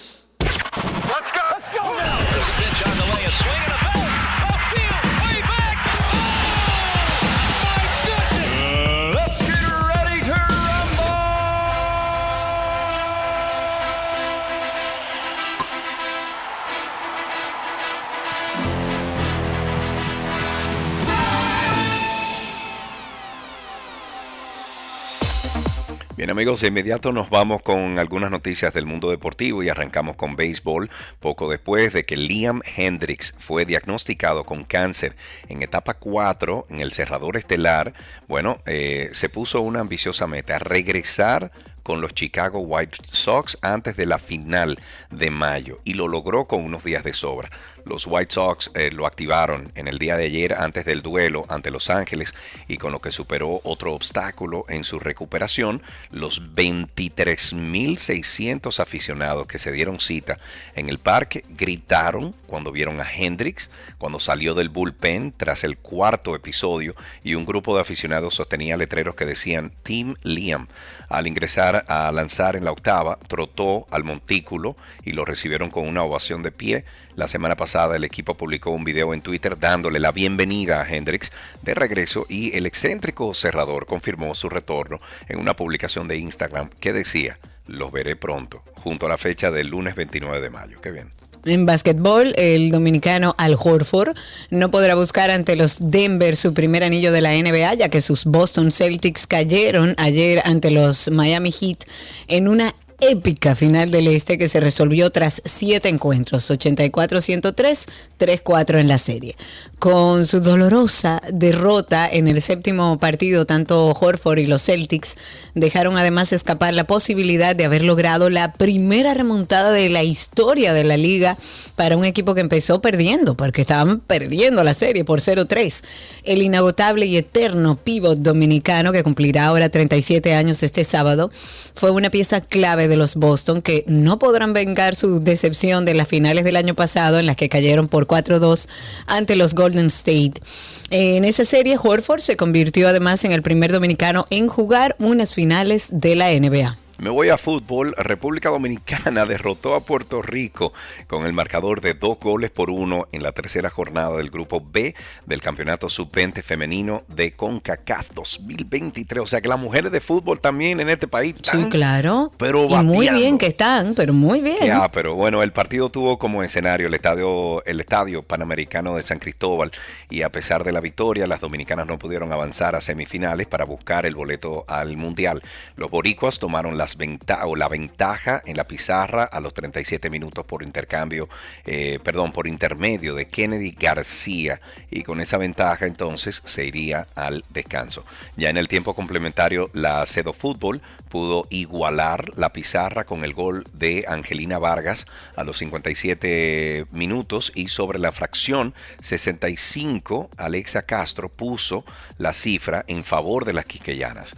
Con el triunfo de República Dominicana finalizó ya la tercera en el grupo B con una victoria y dos derrotas para acumular tres puntos, posición que no le permite avanzar a semifinales para ya en esta instancia buscar el pase eh, al Mundial Sub-20 femenino de la FIFA 2020. Pero estamos calando. Sí, claro que sí. Vamos a voleibol. El sexteto femenino de Japón, sextas en el ranking mundial, obtuvo, obtuvo en el día de hoy su primer triunfo 1-0 ante la República Dominicana, noveno del mundo.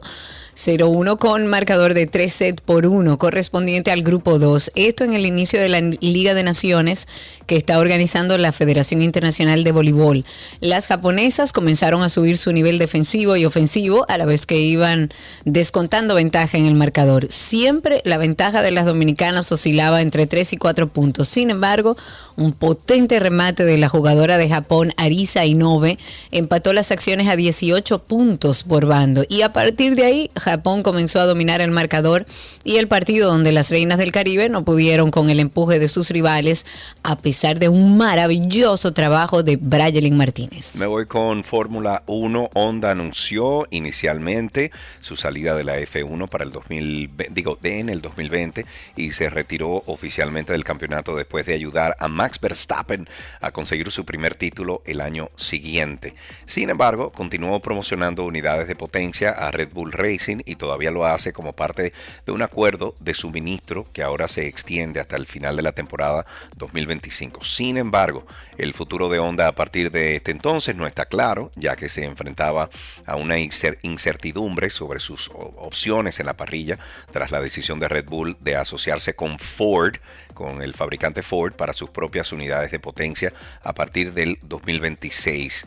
Este impresionante proceso o progreso de Aston Martin en la F1 unido em, a su condición de agente libre, y ya cambio de tema dentro de la misma F1 hablando de Aston Martin, de agente libre a partir del 2025, cuando finalice su actual contrato con Mercedes, lo convirtió en el candidato ideal para una alianza. Ahora se ha cerrado un acuerdo ya por el que Aston Martin se convertirá en el equipo oficial de Honda en la F1.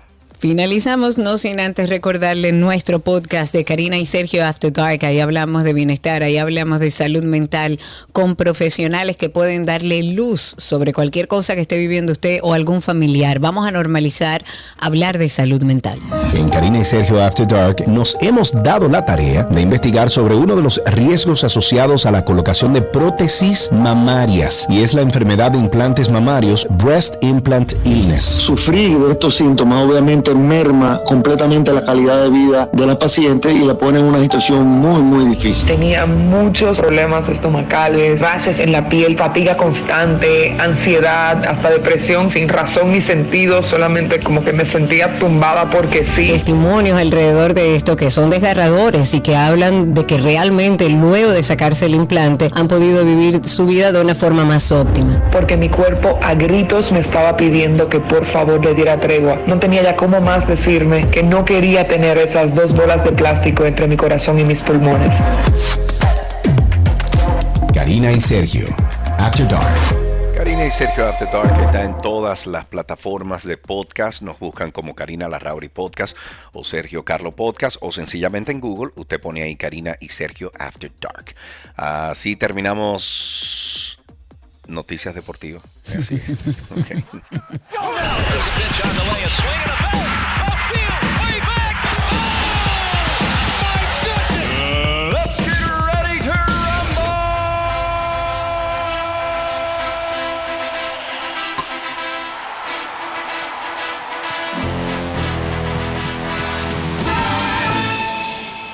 Todo lo que quieres está en 12 y 2.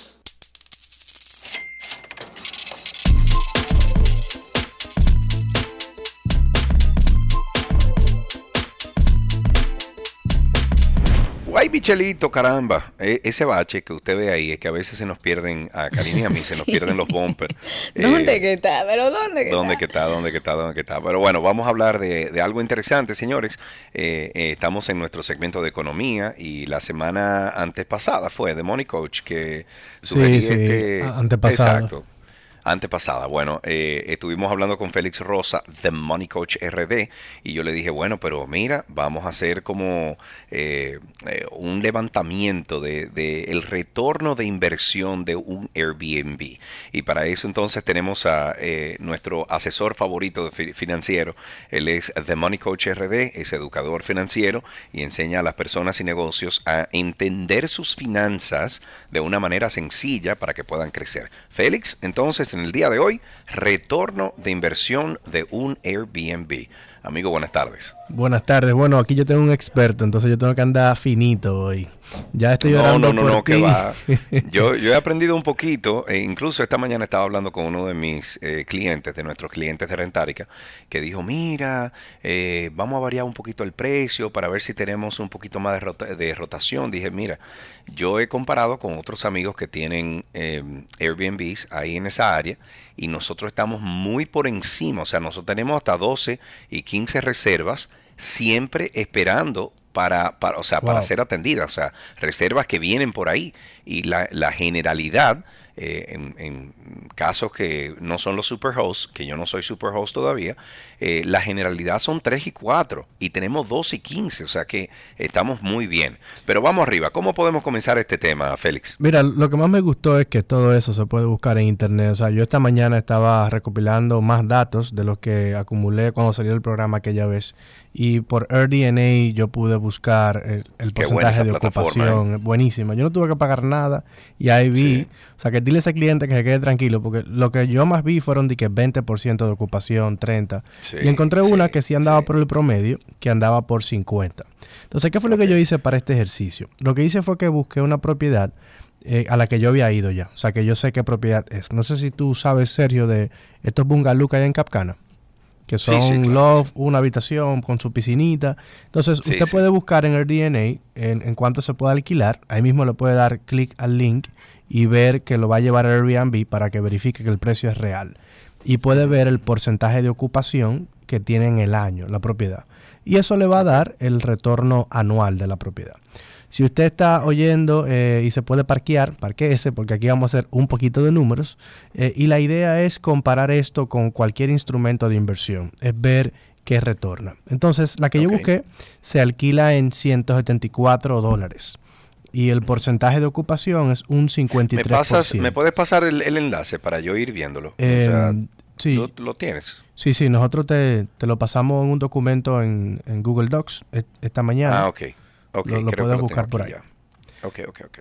Entonces tenemos que, si esta propiedad se alquila en, 174 dólares eh, y tenemos un porcentaje de ocupación de un 53%, y dice que los días disponibles de la propiedad son 356. Imagínense que quizás estos propietarios en diciembre no la alquilan y se pasan ahí su 31 por esos días que faltan para llegar al año. Entonces, ¿qué usted hace? Usted multiplica 356 días por el porcentaje de ocupación y eso le va a dar 188 días. Entonces, esta propiedad promedio se alquila del año aprox 200 días y dura 150 días vacía. Y eso puede pasar súper normal. Entonces, ahora es que lo multiplicamos por el precio de la propiedad, y, da, y que es 174. O sea que esta propiedad deja como venta bruta, no es retorno neto todavía, 32.800 mm, dólares. Ok, esa, una sola. Una sola. Una sola. Ok, eso es al año. Al año. Entonces, para yo... Ok, sí, eh, una, una cosita, Félix. Si ustedes tienen preguntas, amigos, la pueden hacer a través del 829-236-9856. 829-236-9856 es el teléfono aquí en 262. Para, eh, sigue, Félix. Entonces, para uno poder encontrar el retorno que tiene esta propiedad, uno tiene que dividir eh, esta venta anual entre el valor de la propiedad. Y yo me puse a buscar, me puse a buscar. No sé si estos precios de esta propiedad están desactualizados, pero la que yo encontré, ahí te puse el link también, decía que esta propiedad se vendía en 220 mil dólares eh, hace dos años. Esto fue julio 2021. Entonces no sé si ese precio está muy, muy bajito, pero yo voy a hacer dos ejercicios. Voy a dividir estos 32.800 dólares entre 220. Y eso me da un retorno bruto de un 14,92%. Ok. Estamos hablando de, un 15. Y ahí no hay ningún gasto todavía. Y vamos a ponerle 300 mil dólares. Vamos a subirle 80 mil dólares. Y si le subo 80 mil dólares a la propiedad para que esté más actualizada 2023, todavía está dejando un 11%. Ok, que no está mal. No está mal. Entonces, hasta aquí... Eh, si, si yo tuviera... Eh, tú pudiste hacer la comparación de si yo tuviera esa propiedad, por ejemplo, alquilada eh, a largo plazo. ¿O no pudiste? No, no, porque no, no tengo estadística de, renta fija. Porque, porque eh, hay mucha gente, por ejemplo, que me dice, bueno, pero mira, yo puedo conseguir una, un alquiler fijo de 1.300 dólares por ese apartamento. Y yo le digo, bueno, sí, lo que pasa es que en temporada alta tú vas a sacarle mucho más de 1.300 dólares. Yo tengo propiedades, por ejemplo, que están dejando sobre los 2.000 dólares.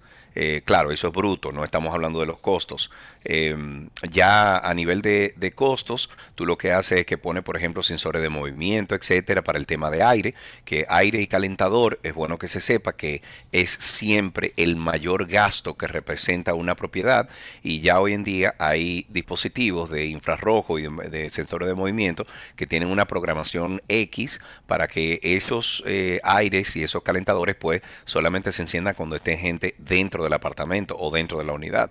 Entonces eh, es interesante que esas personas también pueden ponderar, Félix, el hecho de que una renta fija, como se llama, un alquiler fijo, eh, podría generarle un dinero seguro, un dinero donde ellos no tengan que ni siquiera preocuparse por los gastos. Sin embargo, generalmente cuando tienes alquiler corto, te genera un porcentaje mayor de ganancias. Sí, sí, porque tú hablabas de 1.300 y estos 32 mil dólares entre 12 da 2.735.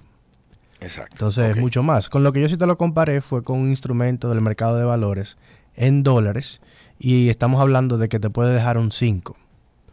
Entonces, un 5 contra un 11, o sea, vamos, vamos muy ganando, pero muy por encima. Muy por encima. Algo también que tiene súper atractivo lo de eh, hacer inversiones con propiedades es que lo que se busca a veces es que la propiedad se pague sola. Y eso con un O sea, tú tienes un inicial, por ejemplo, tengo el caso ahora con el proyecto que estamos vendiendo en Rentárica de que personas tienen, por ejemplo, para darte un ejemplo, 20 mil o 30 mil dólares. Y yo le digo, bueno, pues mira, coge esos 20 mil dólares, ponlo, saca un préstamo y esa propiedad cuando comience a alquilarse, ella misma se va a pagar.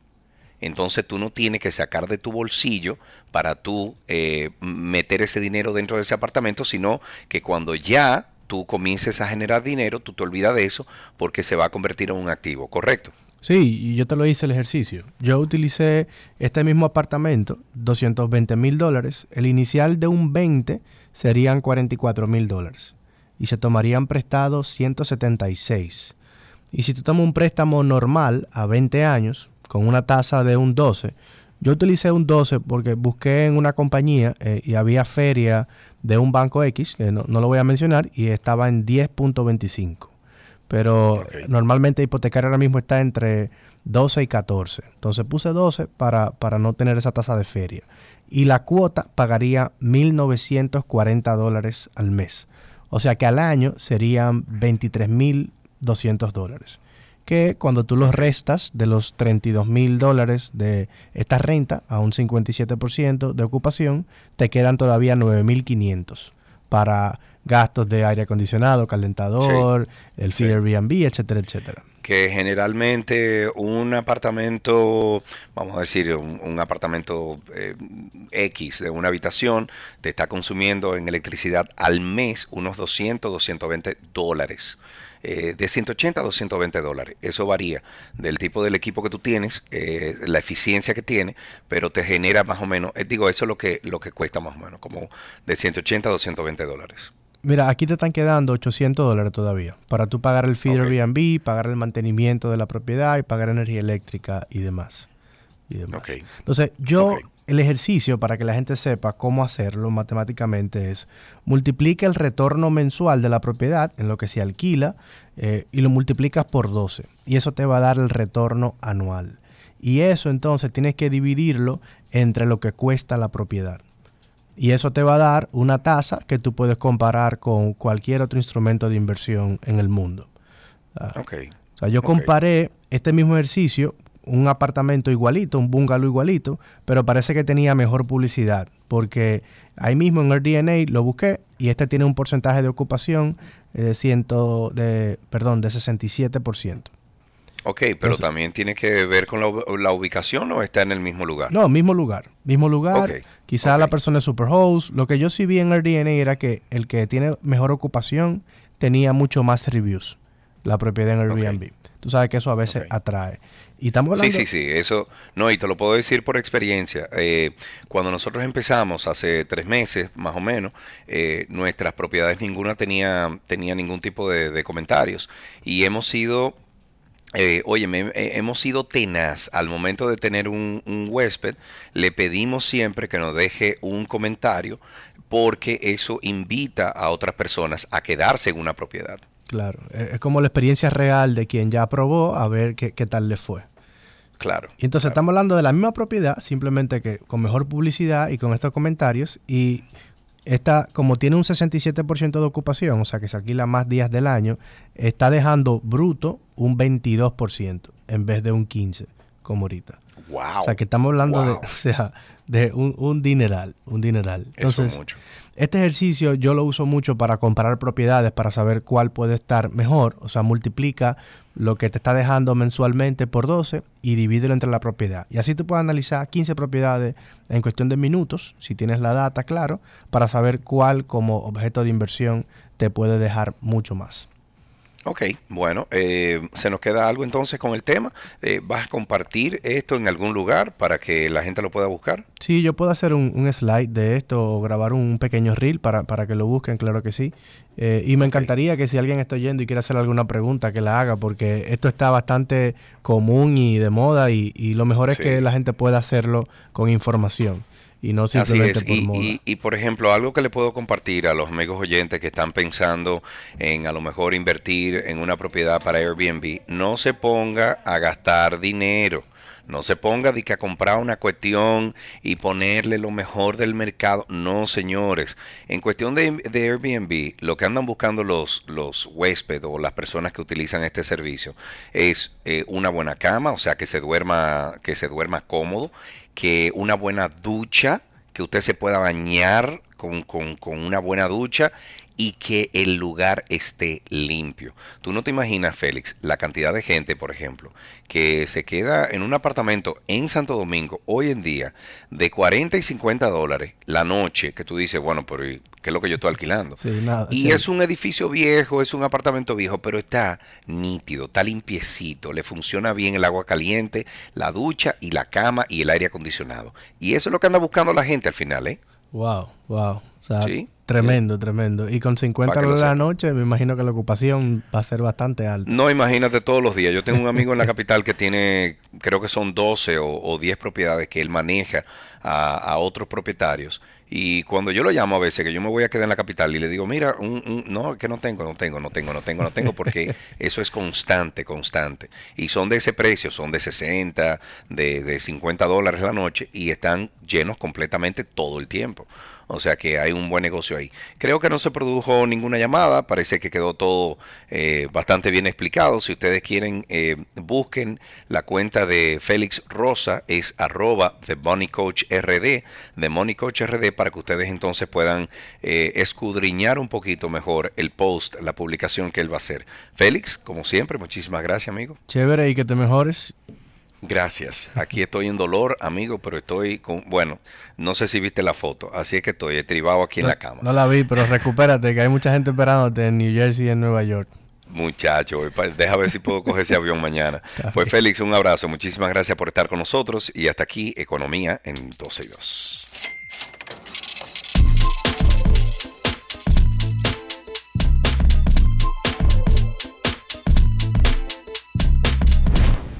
Todo lo que quieres está en 12 y 2.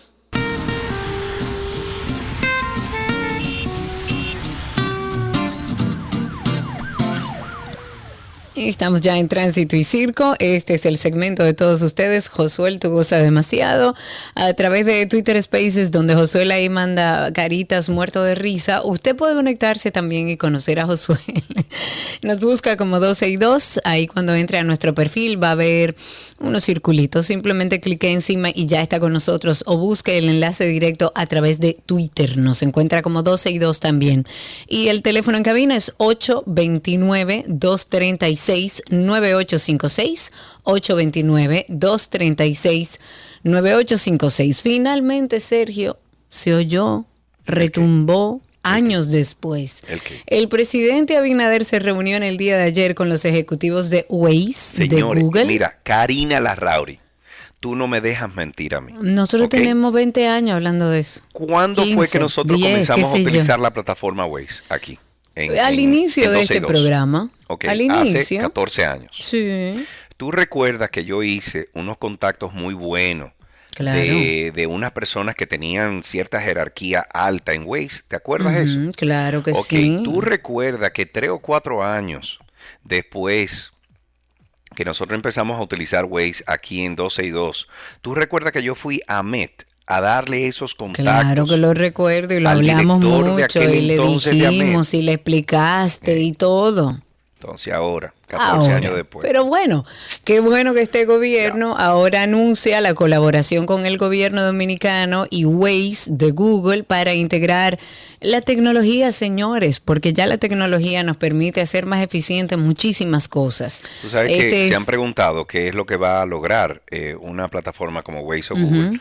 Eh, aquí, señores, inmediatamente nosotros en el país comencemos a utilizar la misma plataforma, léase Waze, para nosotros andar en la calle, esa información, no de quiénes somos individualmente, sino esa información de por dónde transitamos, cómo transitamos, eh, a qué velocidad lo hacemos, si paramos, etcétera, todo eso se va convirtiendo en un mapa excelente para, tomar, para, tomar, las decisiones correctas, para mejorar el tránsito. Pero además, las incidencias son reportadas a través de Waze, que si hay un accidente, que si hay un carro quedado en medio de la vía, que si hay una situación en particular, por ejemplo, en estos días que estaba lloviendo mucho, estaban reportadas las inundaciones más graves en la ciudad, estaban reportadas a través de Waze, o sea, no ve a Waze solamente como un sistema que lo hace llegar más rápido a su destino, tiene muchísima información que el gobierno además no tiene la plataforma que usa el ciudadano, tendría una plataforma más amplia, con más información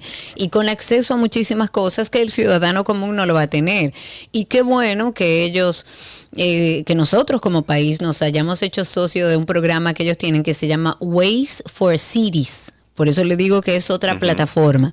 Y la República Dominicana, la idea es que utilice esto y esta información que la comunidad y todos los ciudadanos, todos los usuarios de Waze provee mediante cualquier reporte de incidencias en las rutas, pues que ellos tengan acceso a eso y poder observar las intersecciones vehiculares, realizar análisis de datos para el mejoramiento del flujo de las vías urbanas.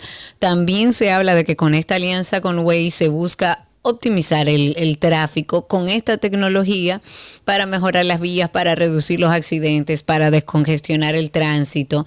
También estuvo el manager regional de Waze, evidentemente para todo Hispanoamérica, y dijo que una parte del programa de Waze for Cities es la colaboración con líderes en movilidad. ¿Para qué? Para poder facilitar que las ciudades, los otros socios del sector público obtengan lo mejor de esta tecnología. Porque usted puede, por ejemplo, el mismo DGC, en vez de gastar eh, dinero en publicidad o tomar parte de ese dinero que se utiliza para publicidad o para cualquier otra cosa y lo y, toma a algunas personas de relevancia que puedan ayudar a incrementar la cantidad de personas que dejan las incidencias en Waze, pero que además sirva como promotor de esa información, Óyeme, es, es, un dinero que tú estás dando para que te ayuden a facilitar el tránsito y tú tener toda la información. Así que me parece maravilloso. 829-236-9856 es nuestro teléfono aquí en 262. Ya tenemos a Pedro en la línea. Buenas tardes, Pedro. Adelante.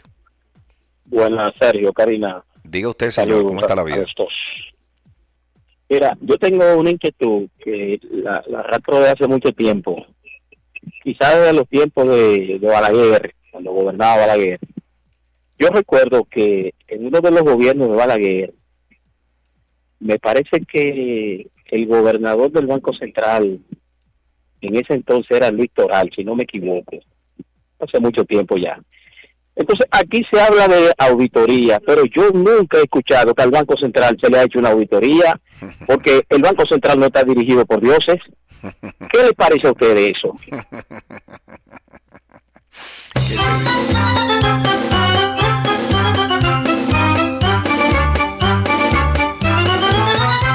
Bueno. 829-236-9856 y a través de Twitter Spaces que ya tenemos a nuestro amigo Yankee ahí en la línea a través de Spaces. Cuéntanos, Yankee, habilita tu micrófono. Saludos para la mujer más hermosa de este planeta, Karina. Oh, muchísimas gracias. Cuente usted. Todo bien, hermano Hermano, ¿qué es lo que dices? vamos bien, vamos bien. Eh, yo tengo una inquietud a ver si hay alguien que sepa. Ahí en la Sandra Mirón hay una oficina que es la que le suple las tarjetas a los policías y a algunas personas que tienen convenio con el Intran, diría yo. Y el caso es que de ahí aproximadamente tres meses eh, de verdad que no hay tinta. Parece que la tinta la mandan a hacer especialmente y me imagino que lo mandan a hacer a la NASA.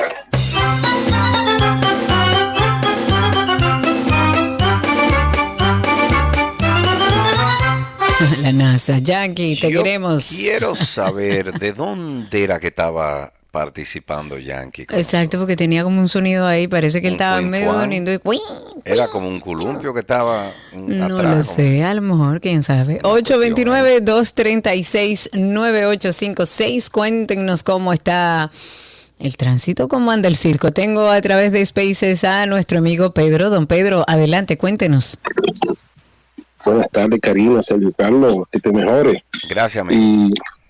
sí, eh, sobre la inquietud del joven que acabo, que hace un ratito llamó sobre el Banco Central.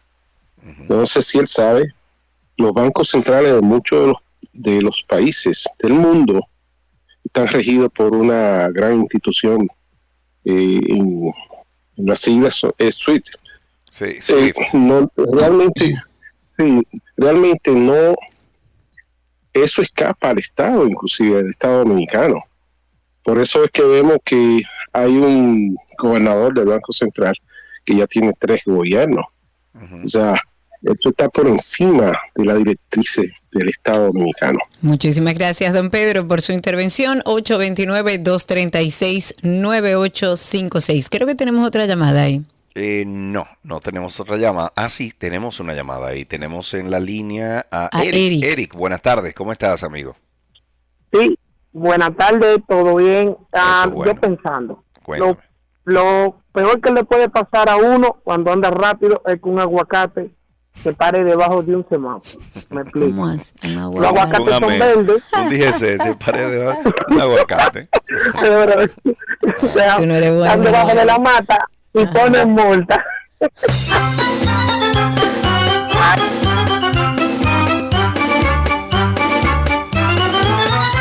muerto de risa él. Antes de irme al corte comercial, el ministro de Salud Pública, el doctor Daniel Rivera, ha dicho que él es partidario de que los medicamentos de alto costo sean cubiertos por la seguridad social y no por una donación del Estado. A mí no me parece una propuesta descabellada, yo creo que tiene sentido que así sea. Él dice que desde la institución que dirige se espera que en la propuesta de la reforma de ley sobre el tema del sistema de seguridad social sea incluida esta cobertura total, como se está haciendo ahora, que el Estado lo cubre totalmente y se los da a los pacientes que lo necesitan, pero que en este caso sea cubierta en su totalidad estos medicamentos de alto costo para pacientes con enfermedades complejas, catastróficas, pero que se haga a través del sistema de seguridad social. Él dijo que si bien es cierto que el Estado debe seguir aportando, no es menos cierto que el programa de medicamentos de alto costo debe ser incluido en esta ley general de seguridad social para que los pacientes con condiciones distintas tengan una garantía en esa dirección. Y según sus propias palabras, él dijo, y quiero citar, nosotros creemos que si vamos a impactar, debemos seguir ayudándolos a todos, pero vamos a hacerlo ordenado, no por una donación del Estado, sino que sea un tema de seguridad social. Y estoy de acuerdo. Mientras tanto, actualicémonos con los casos que andan por ahí sonando. Y si todo esto fuera poco, caiga aquí, caiga. Tengo tentáculos. ¿Quién soy? Este caso es un verdadero sancocho. Tengo tentáculos Medusa soy. Y todo esto por venganza. Tengan cuidado. Medusa soy. Caiga caiga. Bien, Sergio, iniciando el programa, actualizó con respecto al caso Coral, actualizo ahora con respecto al caso Medusa. La segunda sala de la Corte de Apelación del Distrito ha rechazado la recusación que fue planteada en audiencia contra el juez del tercer juzgado de, de instrucción, a Mauri Martínez. Él está conociendo como sabemos, esta parte preliminar de la operación Medusa, que es el caso de corrupción cuyo principal imputado es el ex procurador general Jean Alain Rodríguez. Esta recusación fue interpuesta por la defensa técnica del ex subdirector administrativo de la Procuraduría, Alfredo Alexander Solano Augusto, que acusó eh, al magistrado de estar parcializado. Y la Corte, bueno, consideró que las razones planteadas por este recusante no constituyen ningún motivo de los contemplados dentro de las causales de recusación, sino que por el contrario el, accionar de, de este juzgador responde al pleno ejercicio de las funciones de cualquier juez. La audiencia que se le sigue a Alfredo Alexander Solano Augusto, al ex procurador Jean Alain Rodríguez y demás acusados, en este caso Medusa, está fijada para este viernes 2 de junio en el edificio de las Cortes del Centro de los Héroes en, ahí en Constanza, Maimón y Esterondo. Eso es en la feria, pero así se llama, en el Centro de los Héroes. Ok, tenemos dos llamadas, Karina. Vamos a empezar con David. David, adelante, buenas tardes. Buenas tardes, ¿cómo están todos? Eh, estamos muy bien, amigo. ¿Y usted? Cuéntanos. Muy bien, gracias, Charles. Bien. Sergio, tú que has viajado tanto, más o menos vives fuera prácticamente. Más o menos, ¿qué, ¿cuántas veces cabe el aeropuerto de las Américas en el aeropuerto internacional de Miami? Eh, puede caber como dos o tres veces. ¿sí? sí, es grande, bastante grande ese aeropuerto. Ok, ¿y por qué entonces aquí cuando uno llega llega como muy esperancito, así como Karina. Pero cuando llega aquí como que es complicado el tema de, bueno, cogen a uno y eso. Siempre le ponen una multa, un asunto. Explícame eso, porque allá es más como muy bien, pero aquí es un, es desorden. ¿Qué podemos hacer?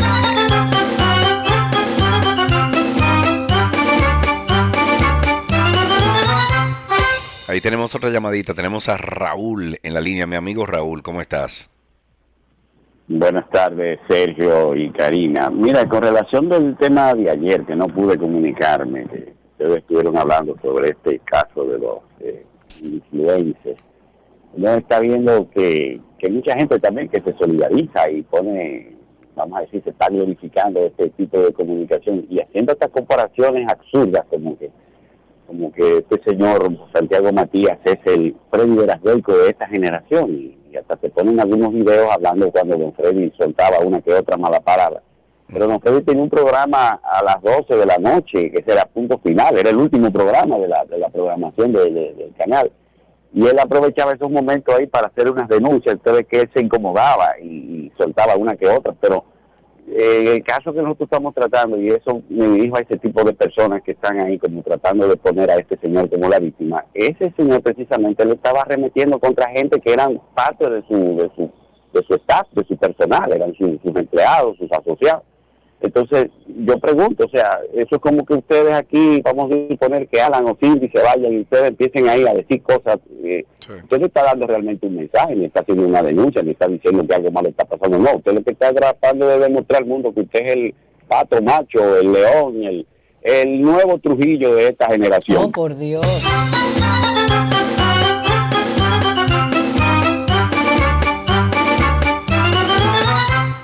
829-236-9856 y a través de Twitter Spaces estamos en vivo, nos puede escuchar en vivo y también solicitar por ahí ser hablante. Hay técnicos del Ministerio de Educación y de Salud Pública que están junto al personal del Centro de Atención Integral para la Discapacidad.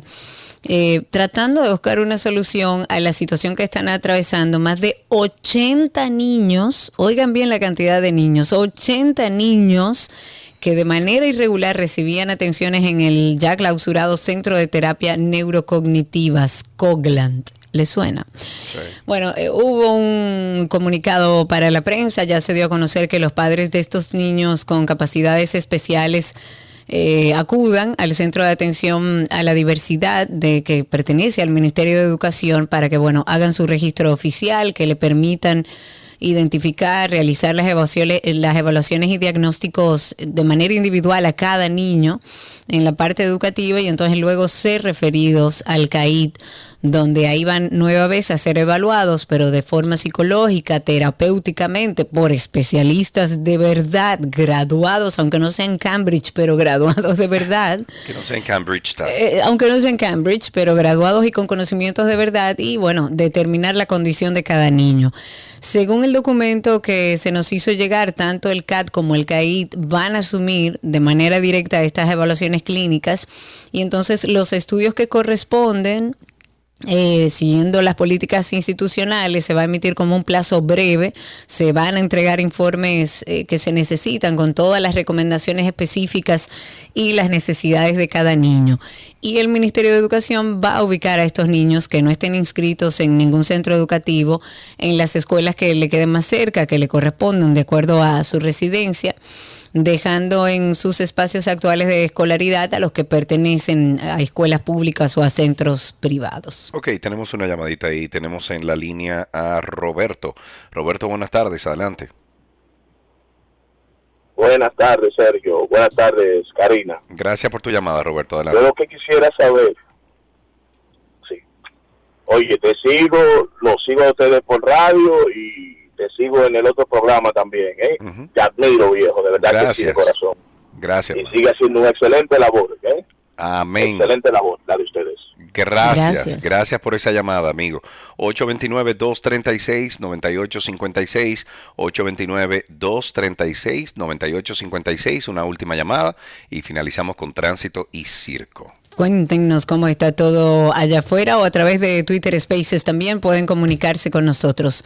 Eh, dentro de las cosas también para comentar, hay un informe de la Oficina Nacional de Defensa Pública del Sistema Legal de Representación Gratuita a imputados de escasos recursos que establece que en los recintos penitenciarios hay 6.211 personas que están afectadas de diversas enfermedades graves. La patología que más abunda en estos privados de libertad es la hipertensión, se habla de casi 1.500 privados de libertad. Luego están las infecciones de transmisión sexual con casi 1.400 eh, enfermos, entre ellas está la sífilis, por supuesto.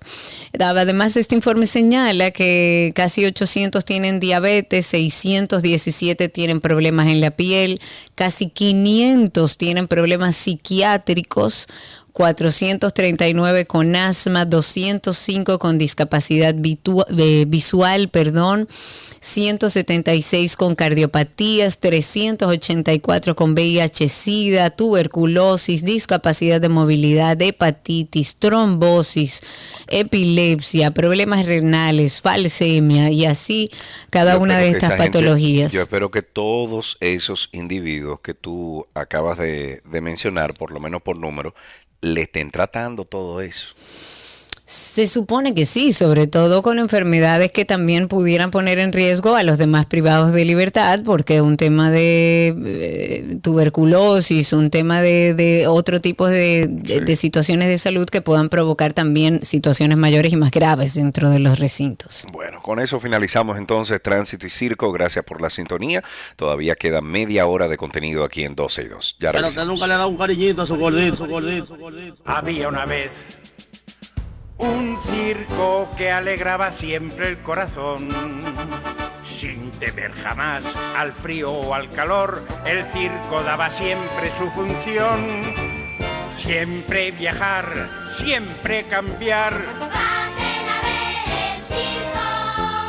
Otro país, otra ciudad. Es magistral, sensacional.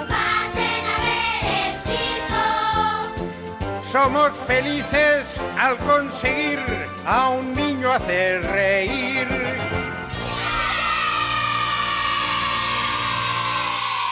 Todo lo que quieres está en 12 y 2.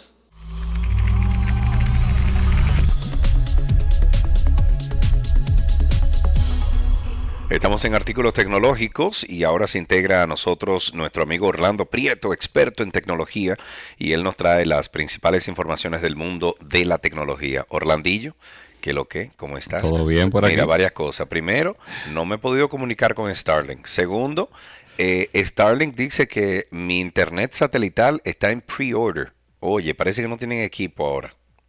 Pero qué Eh, raro está eso. Sí, eso es lo que dice la cuenta. Y bueno, tercero, nada, estoy aquí acotado. Vamos a ves. está interesante, ya veo. Cuéntame, Orlando, ¿por dónde empezamos? La semana pasada hubo un lanzamiento eh, muy curioso de, de Sony en, en la parte de, digamos, cer- cerca de videojuegos, pero entiendo que va a poder pasar a otras líneas. Sí. Con el caso de una nueva plataforma que lanzaron, que, que sale para finales de año, que se llama el proyecto Q, así como una Q, simplemente, y es un, un dispositivo portátil que lo interesante es que se va a conectar a la consola principal para poder hacer stream de juegos. Parece básicamente como un Nintendo Switch, pero lo que me parece más curioso de todo lo que han hecho es que por primera vez, eh, una de las primeras veces de una empresa de este calibre, está haciendo el dispositivo que, para que salga más económico, no tiene que tener capacidad de procesamiento y el procesamiento se va a hacer en la consola principal. Todavía no queda tan claro si es algo solamente local o si lo vas a poder hacer por internet, pero todo indica que sí también se va a poder hacer por internet. Y, y lo digo curioso porque imagínate tú, por ejemplo, que tengas una máquina, una computadora en tu casa, que yo siempre he dicho, ya eh, las terminales eh, lo que le llaman las terminales sencillas, brutas, entiéndase, que no tengan tanto procesamiento, en mi opinión, debe ser algo más común y que poco a poco ha ido permeando en el mercado. Entiéndase, tú tienes una supercomputadora en tu casa que, pagaste para tu procesamiento y que después tú lo que puedes tener es un equivalente de una laptop, pero que realmente se conecte a pensar con ese equipo. Entonces, sí, pero entonces ahí viene la variante de qué tipo de conexión tú tienes, donde tú estás en la calle, ancho de banda, etcétera. Y ahora mismo... Esos son códigos eh, que no ocupan mucho espacio. Con Stadia... Comandos. Eh, Stadia de Google, que lamentablemente fue un proyecto que, fracasó porque lo mandaron, lo, cerraron.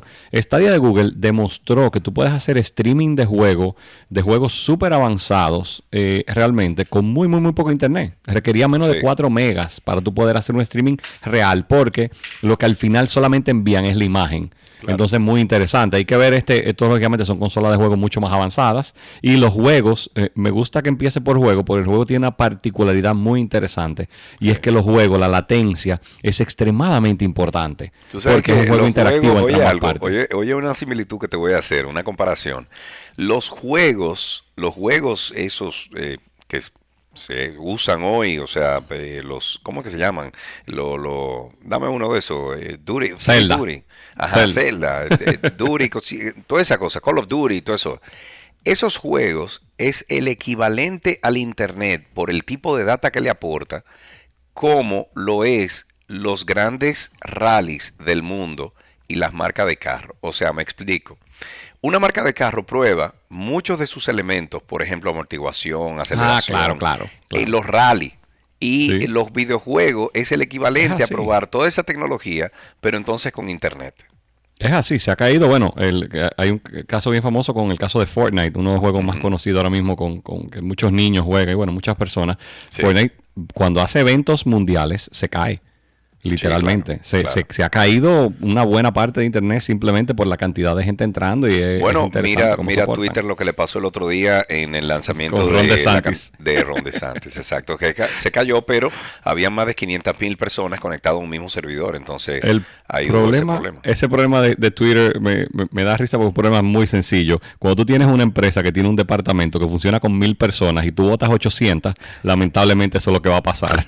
Y eso fue lo que pasó con ellos, que limpiaron la compañía y ahora mismo no, no soportan, no, no, hay, no hay manos suficientes para soportar ese tipo de, claro, Ahí tenemos un comentario o una pregunta de Juan Carlos. Amigo Juan Carlos, ¿cómo estás? Todo muy bien, Sergio, ¿y tú? Eso es bueno. Aquí acostado, amigo, pero, pero estoy bien. Cuéntanos.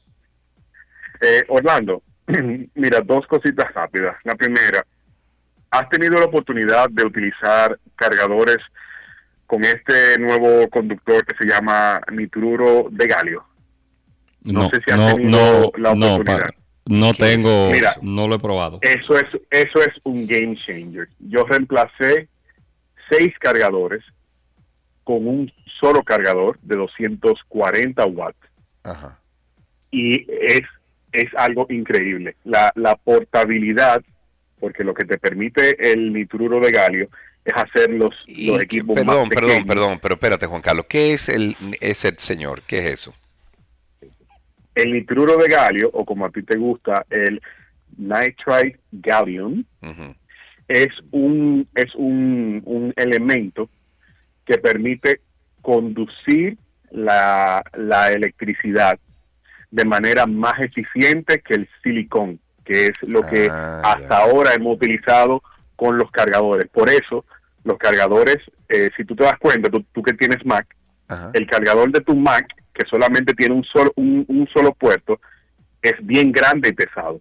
Sí, claro. Con el tamaño de ese cargador, tú puedes tener seis puertos con el doble de, de watts que se puede sacar de... Digo, entonces, al final, Juan Carlos, muchísimas gracias por tu llamada, pero al final es la capacidad que tenga ese esa fuente para generar energía y poder conectar diversos aparatos, ¿no?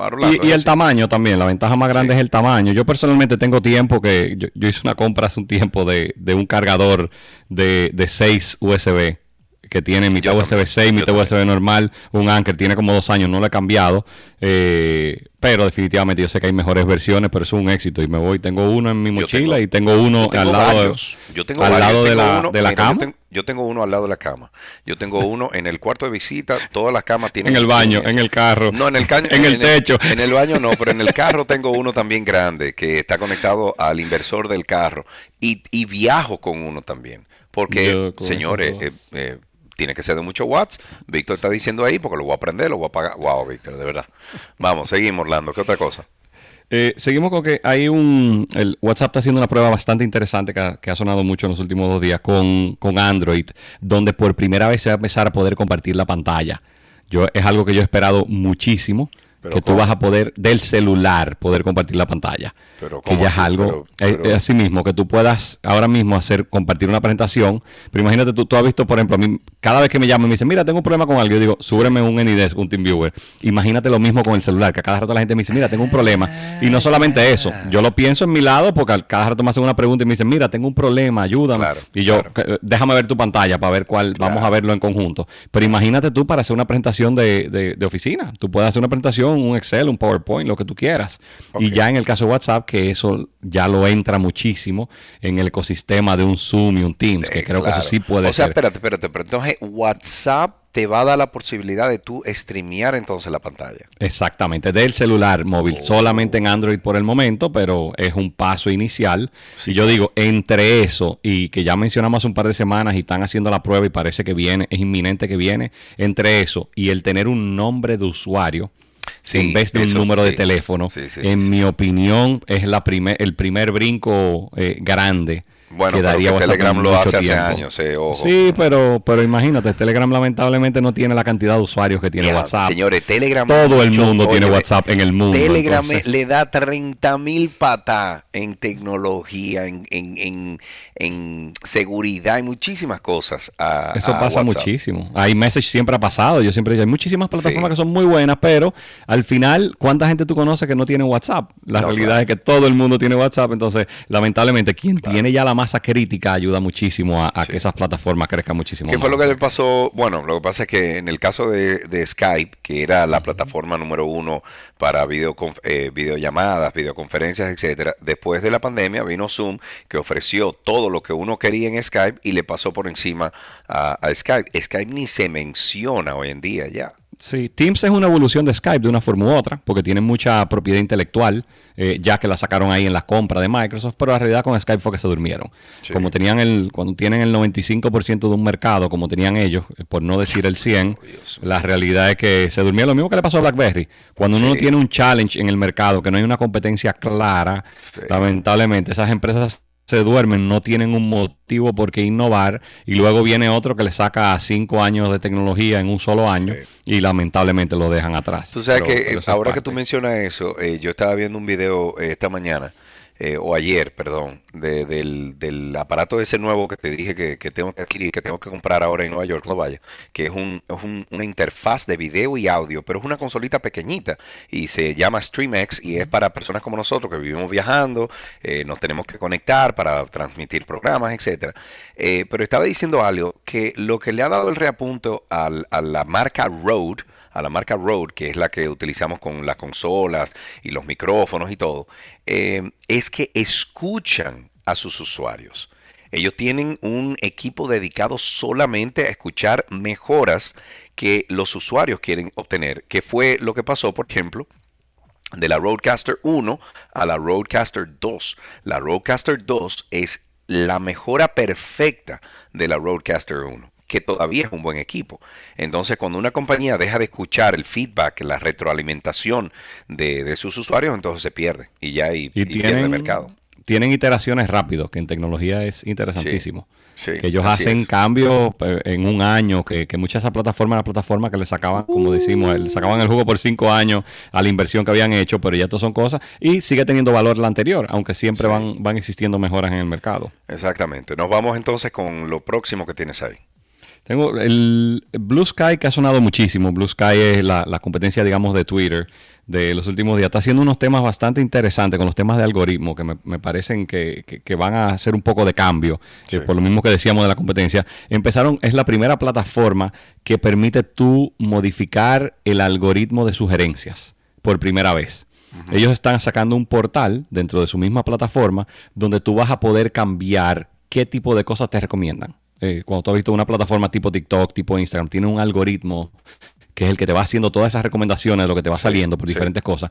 En este caso, ellos te van, primero están diciendo un poco, están siendo más claros de qué hay detrás de ese algoritmo y tú le puedes poner más peso. Si tú pones, por ejemplo, temas de familiares, tú dices, mira, los familiares pónmelo primero y te empieza a poner automáticamente todo ese ecosistema. Tú puedes decir cosas que sí tienen que ver con, noticias mundiales y lo puedes hacer también con la parte, aunque todavía no tienen publicidad, que empieza a salir con esa parte de, las cosas que, que, te recomienda. Que muchas veces tú dices, oye, tú tienes, hay plataformas, yo quisiera quisiera decirle a veces a Instagram, tú tienes tres semanas ofreciéndome unos zapatos, yo no ando buscando unos zapatos, ofréceme otra cosa, Deja de ofrecerme cosas, de por Dios. Entonces, hay muchas que sí, que lamentablemente no, la tenían en el radar y uno termina comprando, pero, pero hay muchas otras que tú dices, mira, definitivamente por algún motivo el algoritmo decidió que eso es lo que, lo que, lo que tú necesitas o lo que tú quieres. Y entonces nada, ellos están poniendo un tema de que están haciendo un cambio eh, y hay que ver, porque poco a poco ha ido subiendo eh, la plataforma en, en, todo lo que es. O sea que, que nada, hay que ver si. Okay. si 829-236-9856. 829-236-9856 es el teléfono aquí en 12 y 2. Eh, pueden llamar, Orlando les queda unos cuantos minutos eh, y podemos contestar cualquier pregunta. 829-236-9856. ¿Con qué seguimos? Google lanzó la semana pasada eh, una, una, está lógicamente probando muchísimas funciones con temas de inteligencia artificial y lanzaron por primera vez una, una, opción en la parte principalmente de mapas y cualquier cosa de fotos. Normalmente Google ha sido muy famoso porque siempre han logrado ponerle lo que se llama un caption o un tag, le han puesto una descripción a la mayoría de fotos. En este caso, por primera vez, por inteligencia artificial, tú le empiezas a hacer preguntas en base a eso. Ponen ejemplos, por ejemplo, que si un sitio tú dices, mira, es accesible con silla de ruedas, y ellos en base a la foto, las fotos que hay del comercio, ellos llegan a la conclusión de, si es o no es. Y asimismo, si es, si tiene un área de aire libre, cosas así. O sea que por primera vez vas a hacer, puede hacer preguntas, y la pregunta la va a sacar a partir de las imágenes que ve. Bueno, es una evolución. El que sea Google, que tiene tantas fotos publicadas. ¿Tú viste lo que están logrando con el beta de Photoshop? Sí, está, muy... Bueno, mencionamos la semana pasada. Loco, esta mañana yo estaba viendo un video de, un tigre que ya tiene una semana y pico usándolo. Y él hizo un video de YouTube y cosas. Él puso una foto y comenzó a agregarle elementos a la foto, pero la inteligencia artificial lo agregaba a la perfección. O sea, te, estoy hablando del ángulo, te estoy hablando del el contexto. lo hace por layer ahora mismo, lo interesante. Tú le dices, mira, de ese layer, y él sabe el layer y sabe la perspectiva de ese layer, cómo tú estás, tu iluminación, todo. Está muy, muy, muy impresionante. Y eso es empezando a explorar. O sea que en dos meses vamos a estar aquí. Yo lo que quiero que llegue a Premiere ya la, inteligencia artificial, que vi un video ahí, pero no lo han lanzado. Cuando llegue ahí, yo te digo, pero por ahí viene. Eh, eh, cuando tú le digas eh, inteligencia artificial, mira, hame un reel para Instagram de 90 segundos con este video, con estos videos. Escoge este video y termina con este y dámele una cuestión como happy. Ahí estamos hablando entonces.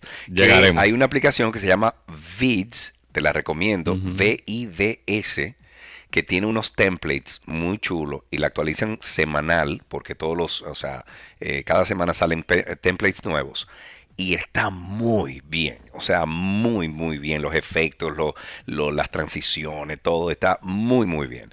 Eh, Orlando, ¿finalizamos con eso o tú tienes algo más? Ya podemos. Chévere, ya, podemos decir, ok. Bueno, pues Orlando, muchísimas gracias como siempre. Comunícate ahí con tus amigos de Starlink. Dile que me manden mi cuestión de por Dios. Eh, y bueno, eh, estuvimos hablando de, temas de tecnología y seguridad con Orlando Prieto. Ustedes se pueden comunicar con él a través de Orlando Prieto en redes sociales. Amigo, Un abrazo, que, que le vaya bien entonces. Igual. Hasta aquí artículos tecnológicos en 12 y 2.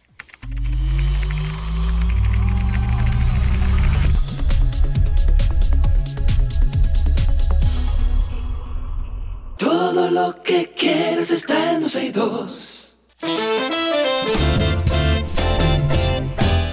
Amigos míos, muchísimas gracias por la sintonía. Aquí, bueno, lo hicimos, ¿no? Estuvimos al aire hasta las 2.30 de la tarde. Esa es la hora ahora mismo. Ustedes se quedan con Shaley, es una de las mejores selecciones musicales de música de los 90, de los 80, del año 2000 y actuales. Ustedes se quedan en esta 91.3 FM, 91.1 FM cubriendo toda la República Dominicana y nosotros aquí en 12 y 2 nos reencontramos con ustedes mañana a las 12 del mediodía en vivo. Bye bye.